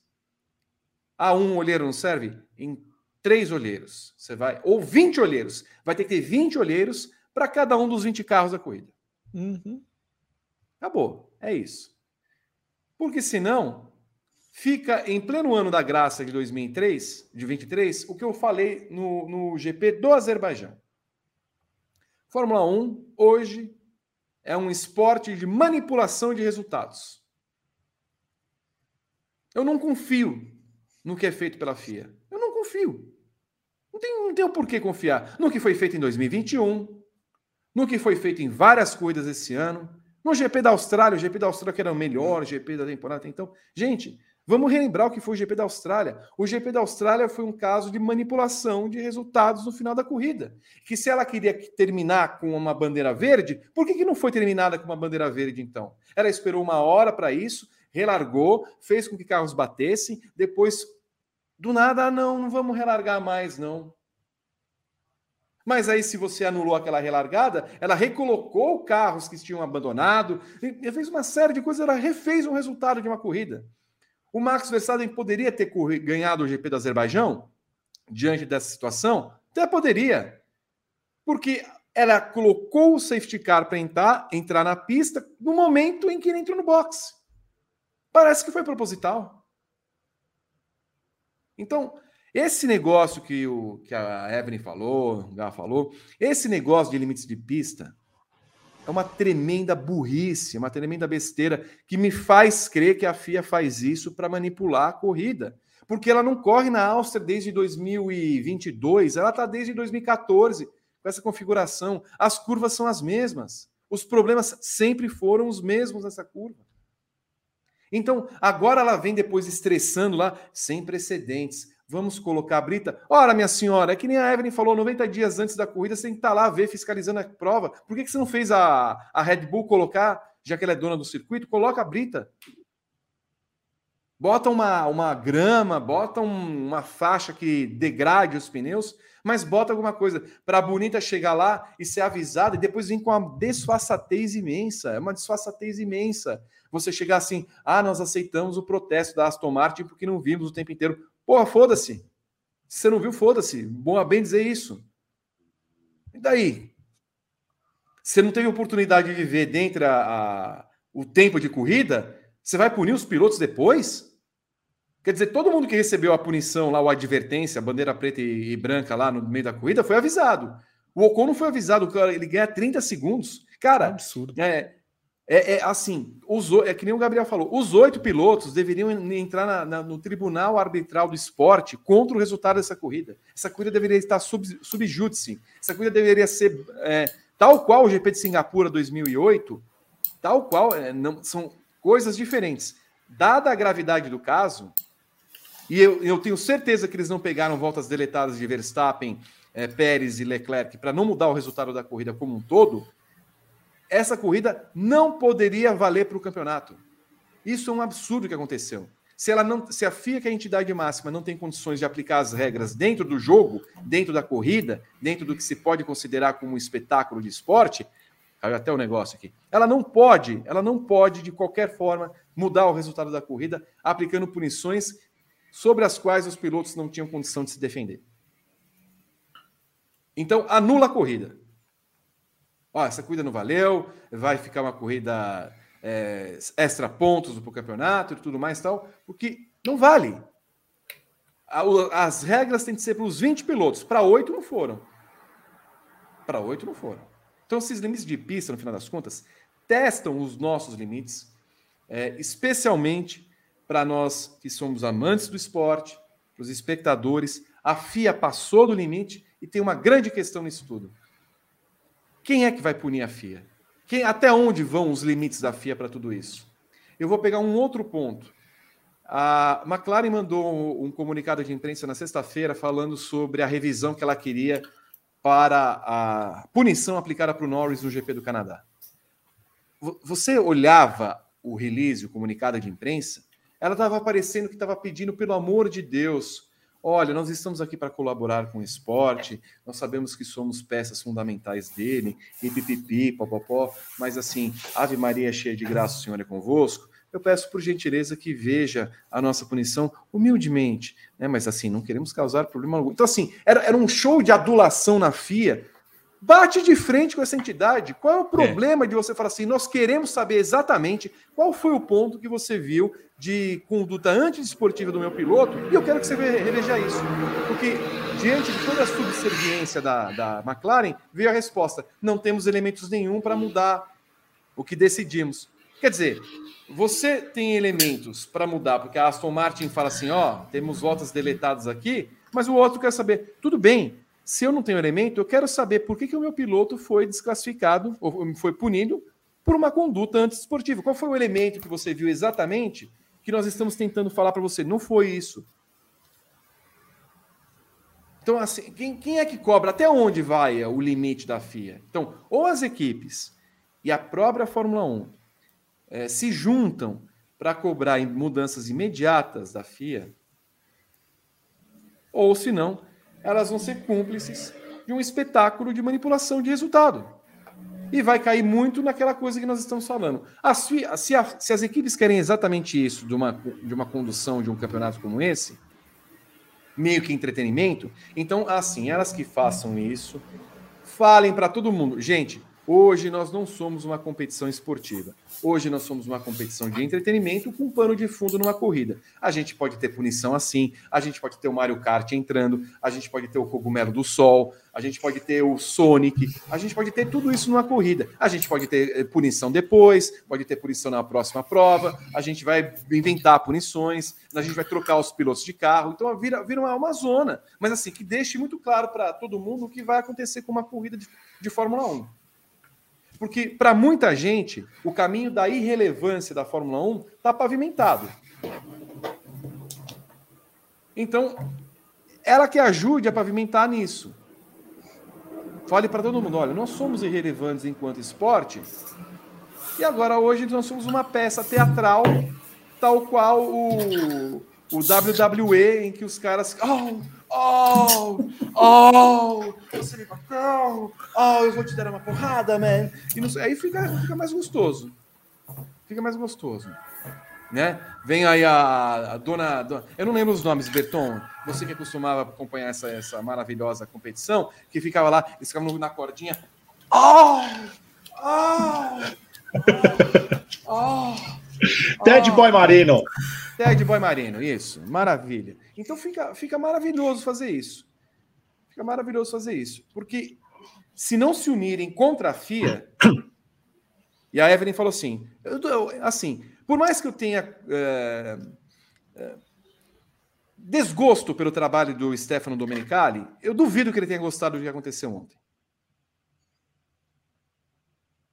Você é, então. imagina se, por exemplo, um, um Denver Nuggets e um Miami Heat, olha, a bola estava na descendente, mas aí marcaram os pontos. Aí os juízes lá, com todo o parafernália, viram, não. Aí uma Ou câmera jogador... X, uma câmera X, Evelyn, depois de três dias mostra não sei o que lá mais. Não. Só que assim, digamos que, que o cara tava com o pé na linha. É. Que o cara, o cara tava com o pé na linha e por isso não, não dá. Denver, pra... Denver ganhou o campeonato por 4 a 1 Tá? Mas aí na bola final, o Miami tentou, lá estava na descendente, ninguém deu os pontos para o Miami, o Denver já com a taça, o Jokic rodando a cueca na Sérvia, tudo mais. Olha, descobrimos aqui uma cena, o cara aqui, na verdade, realmente fez a sexta aqui, Natal, já estava na descendente, valeram os dois pontos do Miami, nós vamos, em vez de 4 a 1 é 3 a 2 reúne todo mundo de volta, tira o Jokic da Sérvia e, e vamos jogar outro jogo. Ótimo exemplo. Você vai fazer o quê? Então, é assim. As 10 equipes têm de sentar o mais próximo possível na quinta-feira, entre elas, não, não é uma reunião da FIA. Tem que sentar entre elas todos os, os 10 representantes, sentar os 20 pilotos. Escuta aqui, ó, gente, não dá mais não. Não dá mais não. Ou a gente faz uma coisa contra a FIA, ou nós vamos fazer papel de palhaço.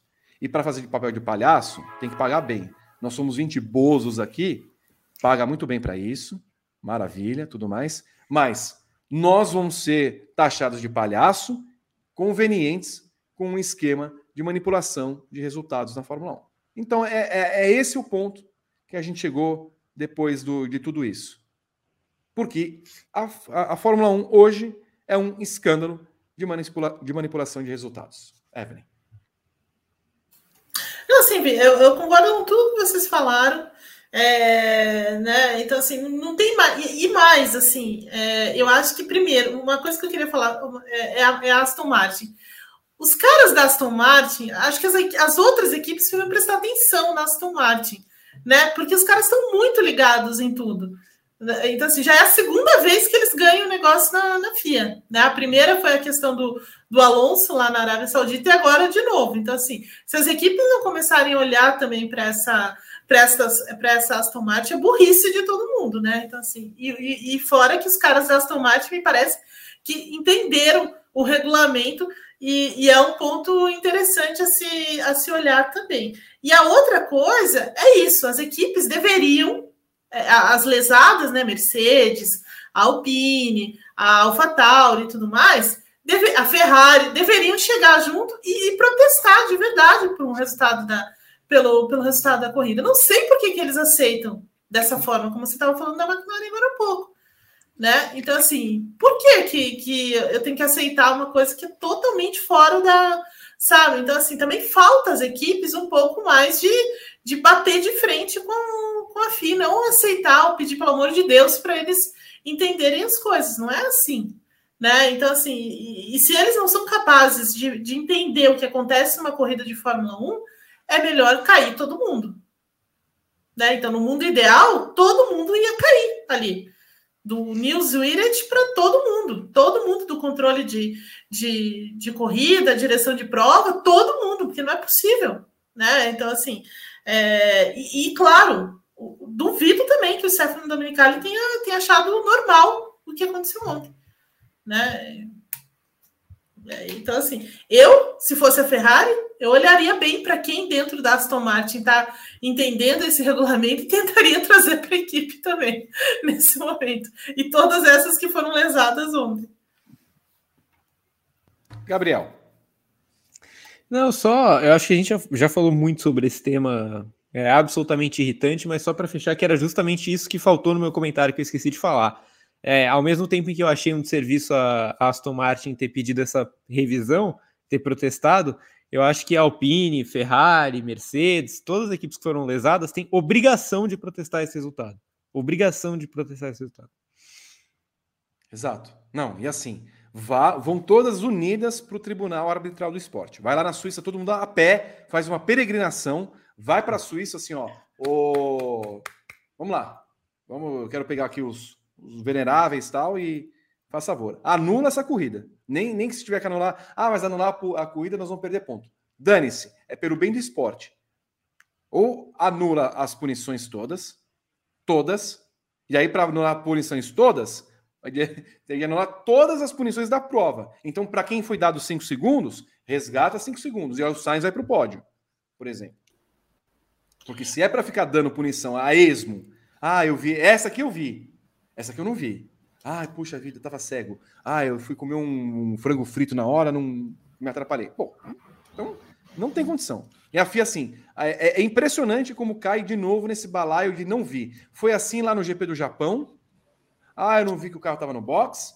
Foi assim no GP da Arábia Saudita, quando o Lance Stroll para na pista. Ah, vamos dar o safety car. Ah, nós não tínhamos as imagens dele que ele estava parado. Pô, então que, que, que tipo de imagem que tem a FIA? Eles tinham o quê? Uma Telefunken lá na, na direção de prova? Uma, uma, uma CCE? 12 polegadas, fica lá virando. Vira aqui no canal 4. Vira no canal 4 aqui. Pega a antena, pega a palha de aço na, na antena para funcionar a porcaria. Ah, por favor, vai, Berton. Ô, Vitor, e também tem o lance, né? E os pilotos que cumpriram a punição parando nos boxes? Porque Sim. se perde mais do que 5 segundos quando se cumpre a punição nos boxes. Nunca é 5 segundos cravado. Como é que a FIA o... vai compensar isso? Berton, Lemelo lembrou isso. O Huckenberg foi tomou bandeira preta e branca. Depois do abandono. Cara! Mas isso eu entendo o que aconteceu, Vitor, porque é, quem acompanhou a gente na transmissão viu que a gente estava fazendo praticamente um live time das voltas deletadas porque é uma ferramenta que a própria Fórmula 1 dá para a gente. E eles não usam. Porque a todo momento a gente está vendo ali volta tal do piloto tal, deletada na curva tal, e, e a próxima volta. Sempre tem lá um next lap.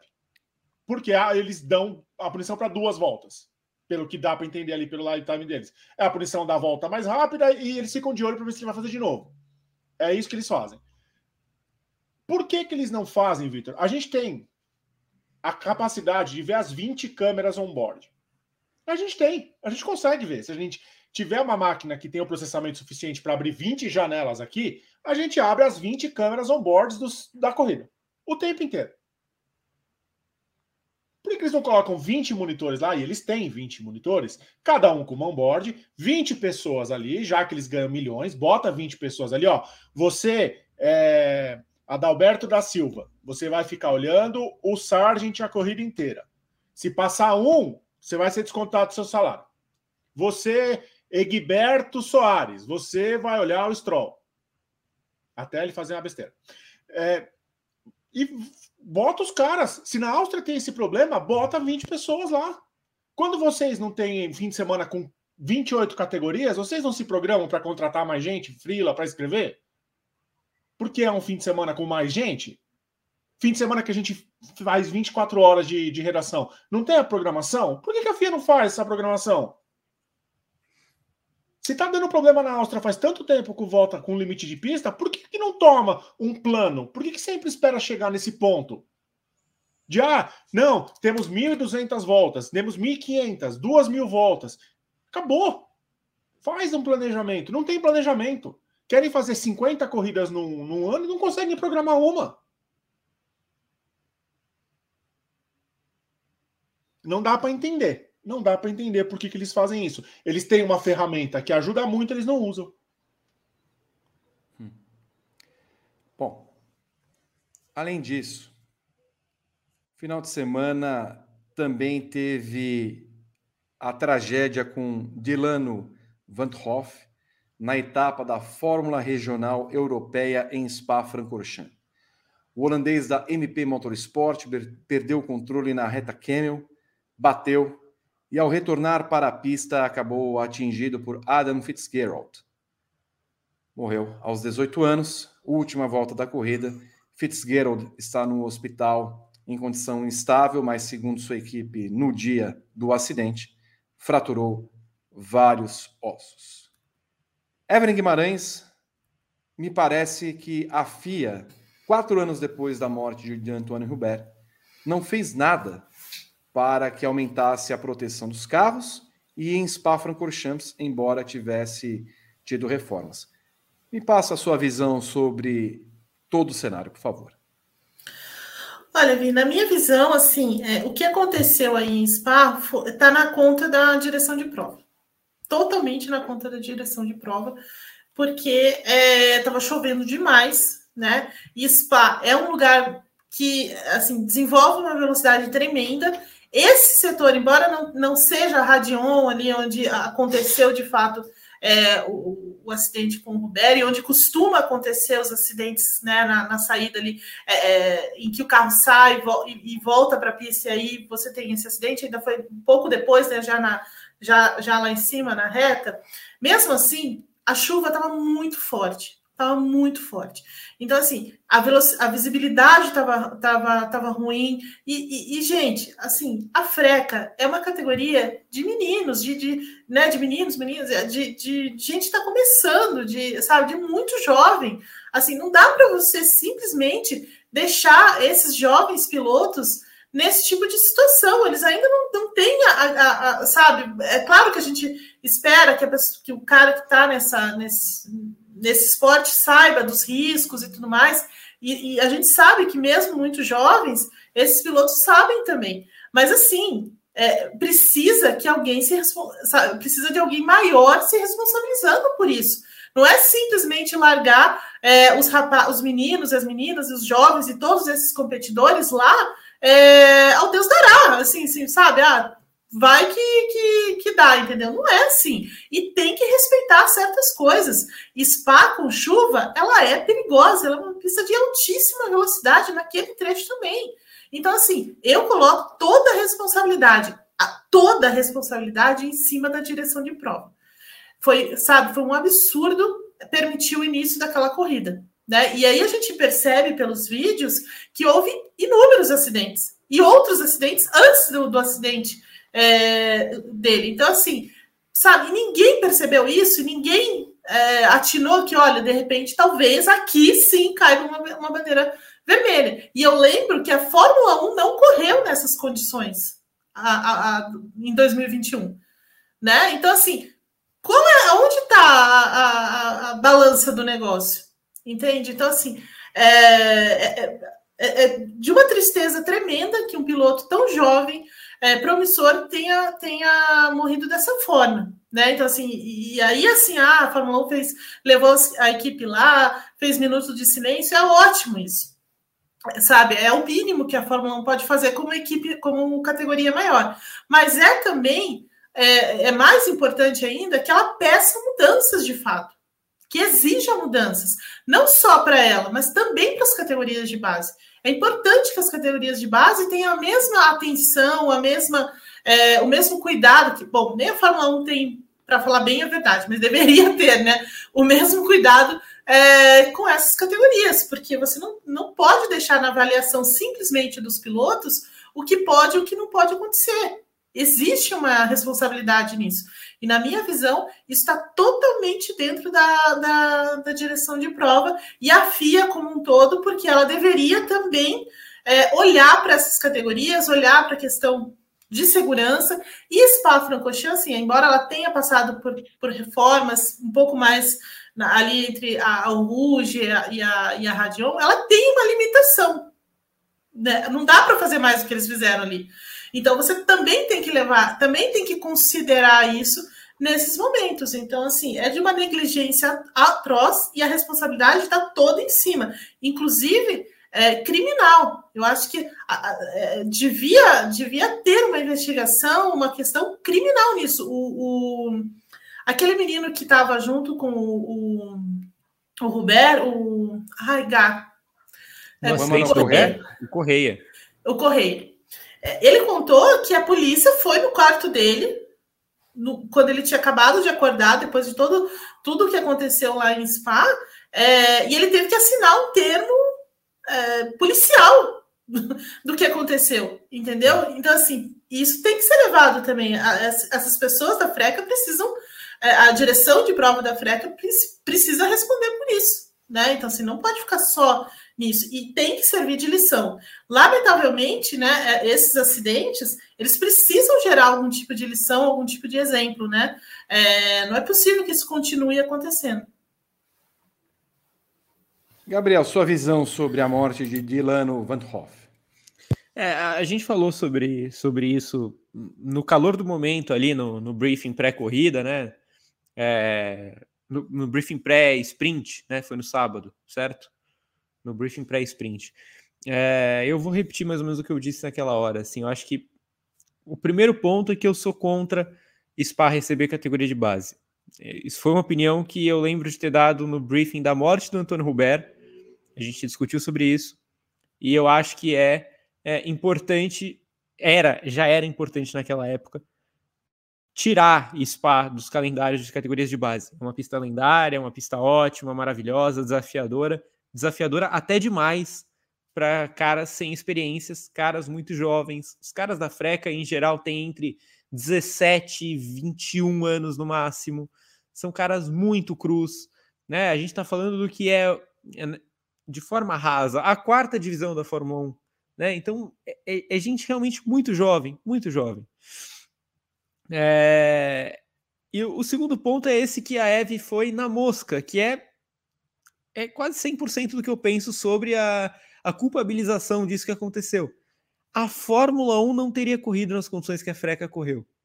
Né? A Fórmula 1, que é, teoricamente, a categoria que tem os 20 melhores pilotos, que tem as melhores técnicas de segurança, as melhores, é, as melhores proteções, os carros mais é, seguros possíveis, a Fórmula 1 não correria nas condições que a Freca correu no sábado.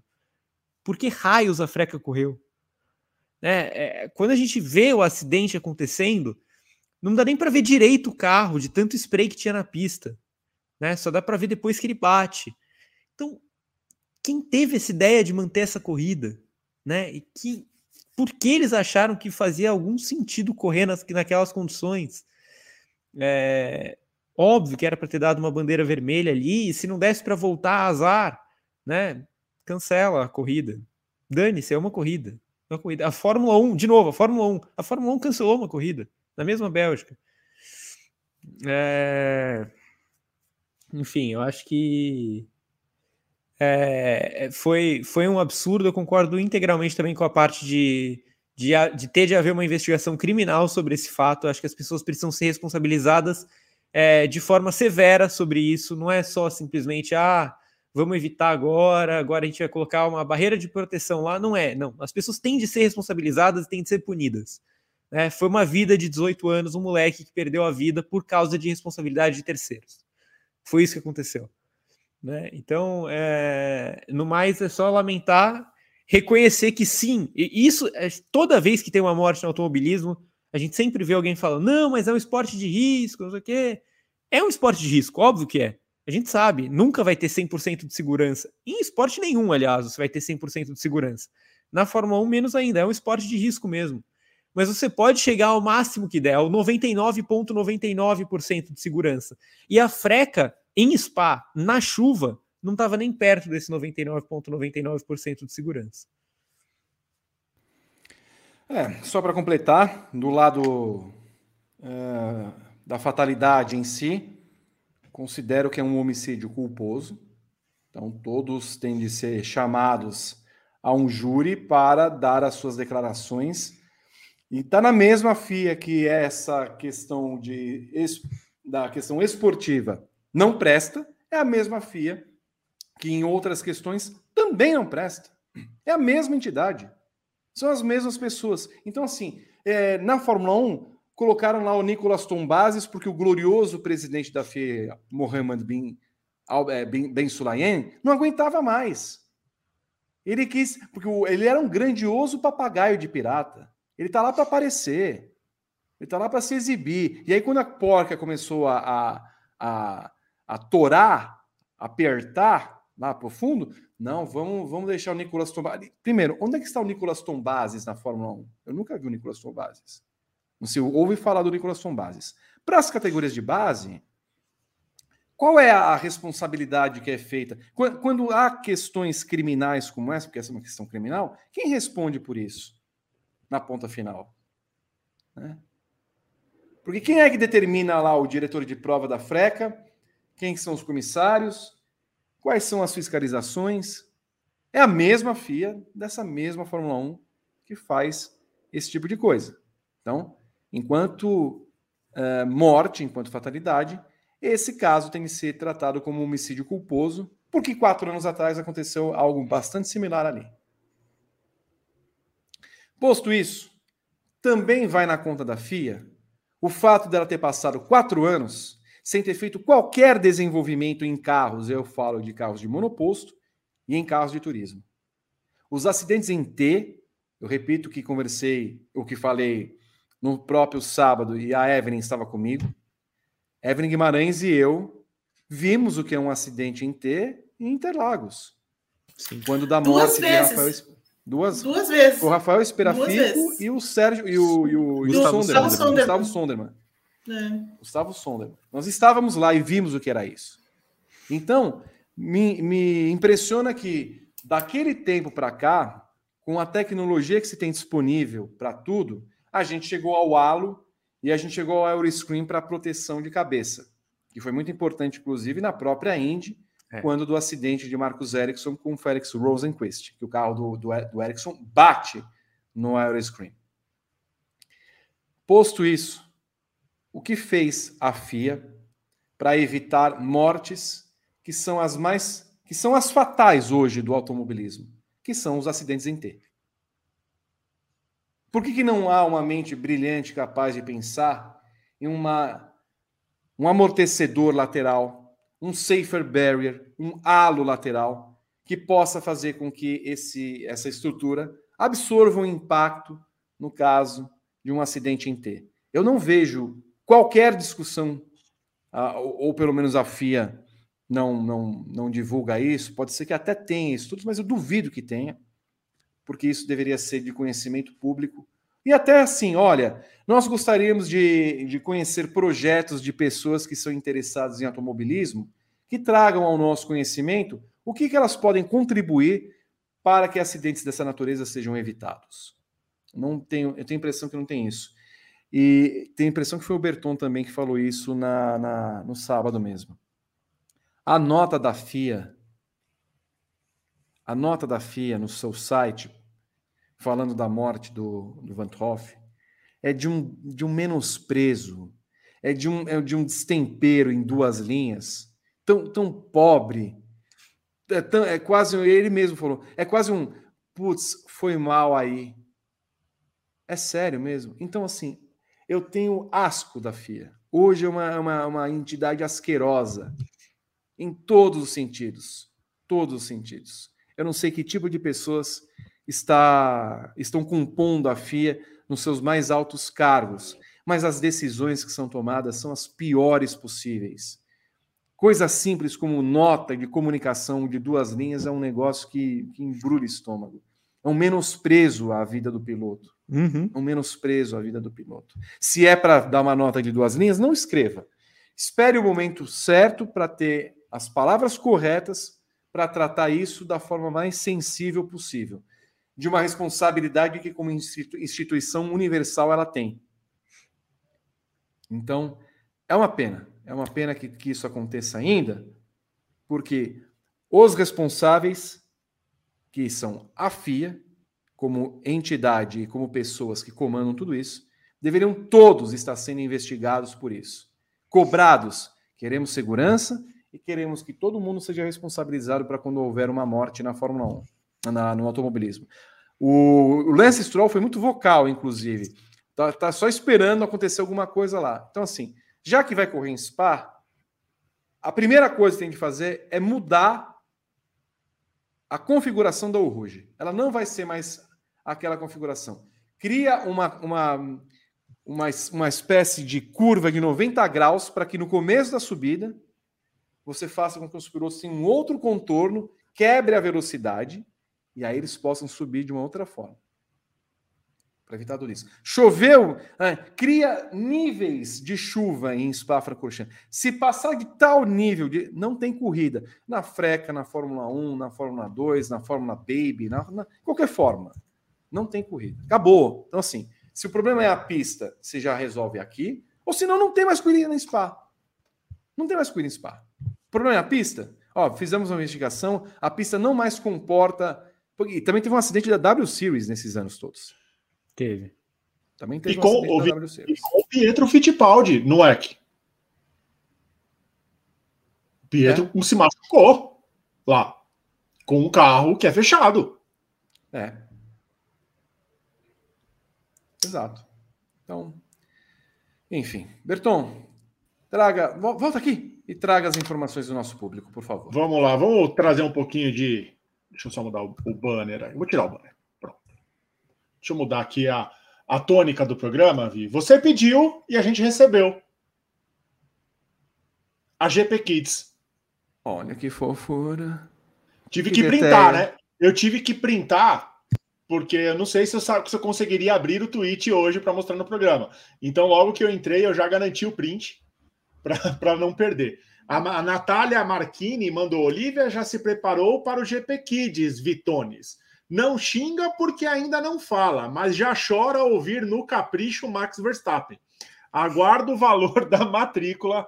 Abraços, grande prêmio. Aí a Olivia também já já está aí no nosso processo de, de alistamento do GP Kids, né? Que é um alistamento que está fazendo, né, Vitor? Não é uma seleção.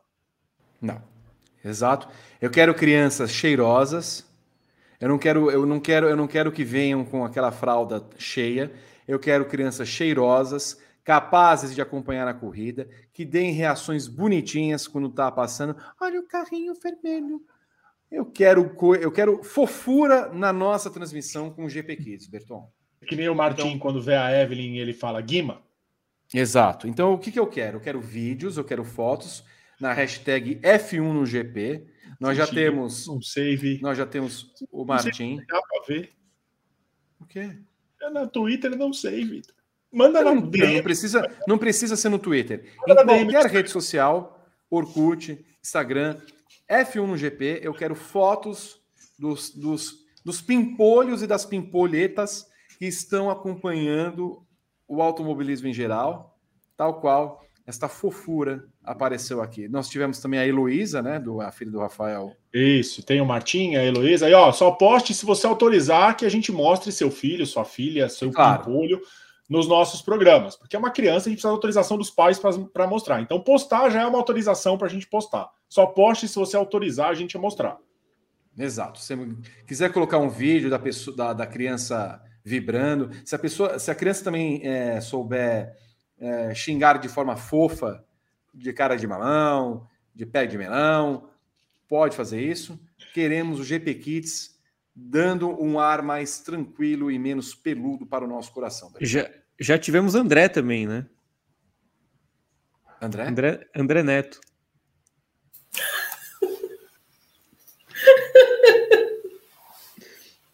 É verdade. Olha, Gabriel, você começou jovem aqui também. Eu, é... eu comecei jovem, mas, mas eu, eu, eu, ainda não estava em tela nessa época. Mas eu é. também, ó, ó. Eu vou fazer. Eu fiz 12 anos de site esse ano. 12 anos. Eu comecei em 2011. Né, eu tinha 17 anos quando entrei no Grande Prêmio. É, eu também. Fazer, eu vou fazer cedo, 29. Vou fazer 29. Comecei no segundo colegial. É. Mas, Renato, essa foi baixa. Vando Monteiro da Silva mandou dois reais, falando que é para fazer tudo sprint, que a Ferrari vai se dar bem na temporada. O segredo hum. é fazer corrida com 20 voltas, Eve? Olha, não. desculpa, desculpa, mas não. E o Vando também aposta 10 que a Ferrari termina em segundo no Mundial. Rafael Batista, H. Os críticos do Schumacher dizem que ele foi campeão contra ninguém. Será que, com a iminente aposentadoria do Alonso e do Hamilton, há o mesmo risco para com o Max? E quem é pior, a FIA ou o Vasco?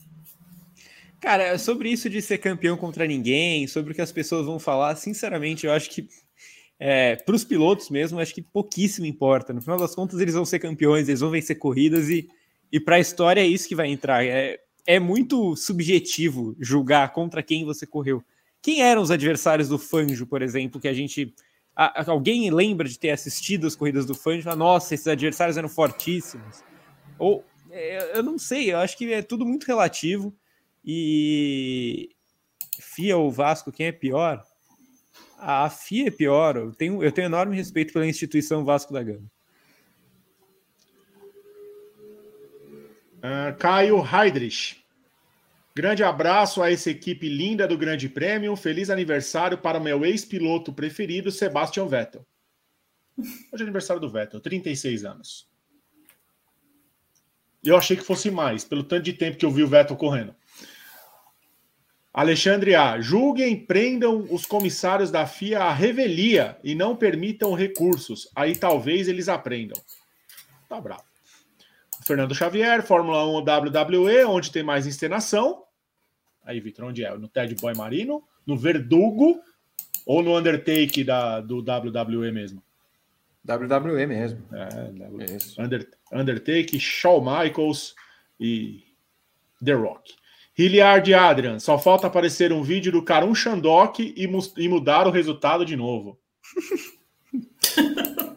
em breve. Em breve o Shandok que guiou o FW, vai guiar o FW14B, o guiou. Tem um vídeo dele que apareceu da Williams aí. O pessoal ficou bravo. Como é que dá um carro desse na mão do Shandok? São esses os comentários do público deste Paddock GP, Vitor Martão.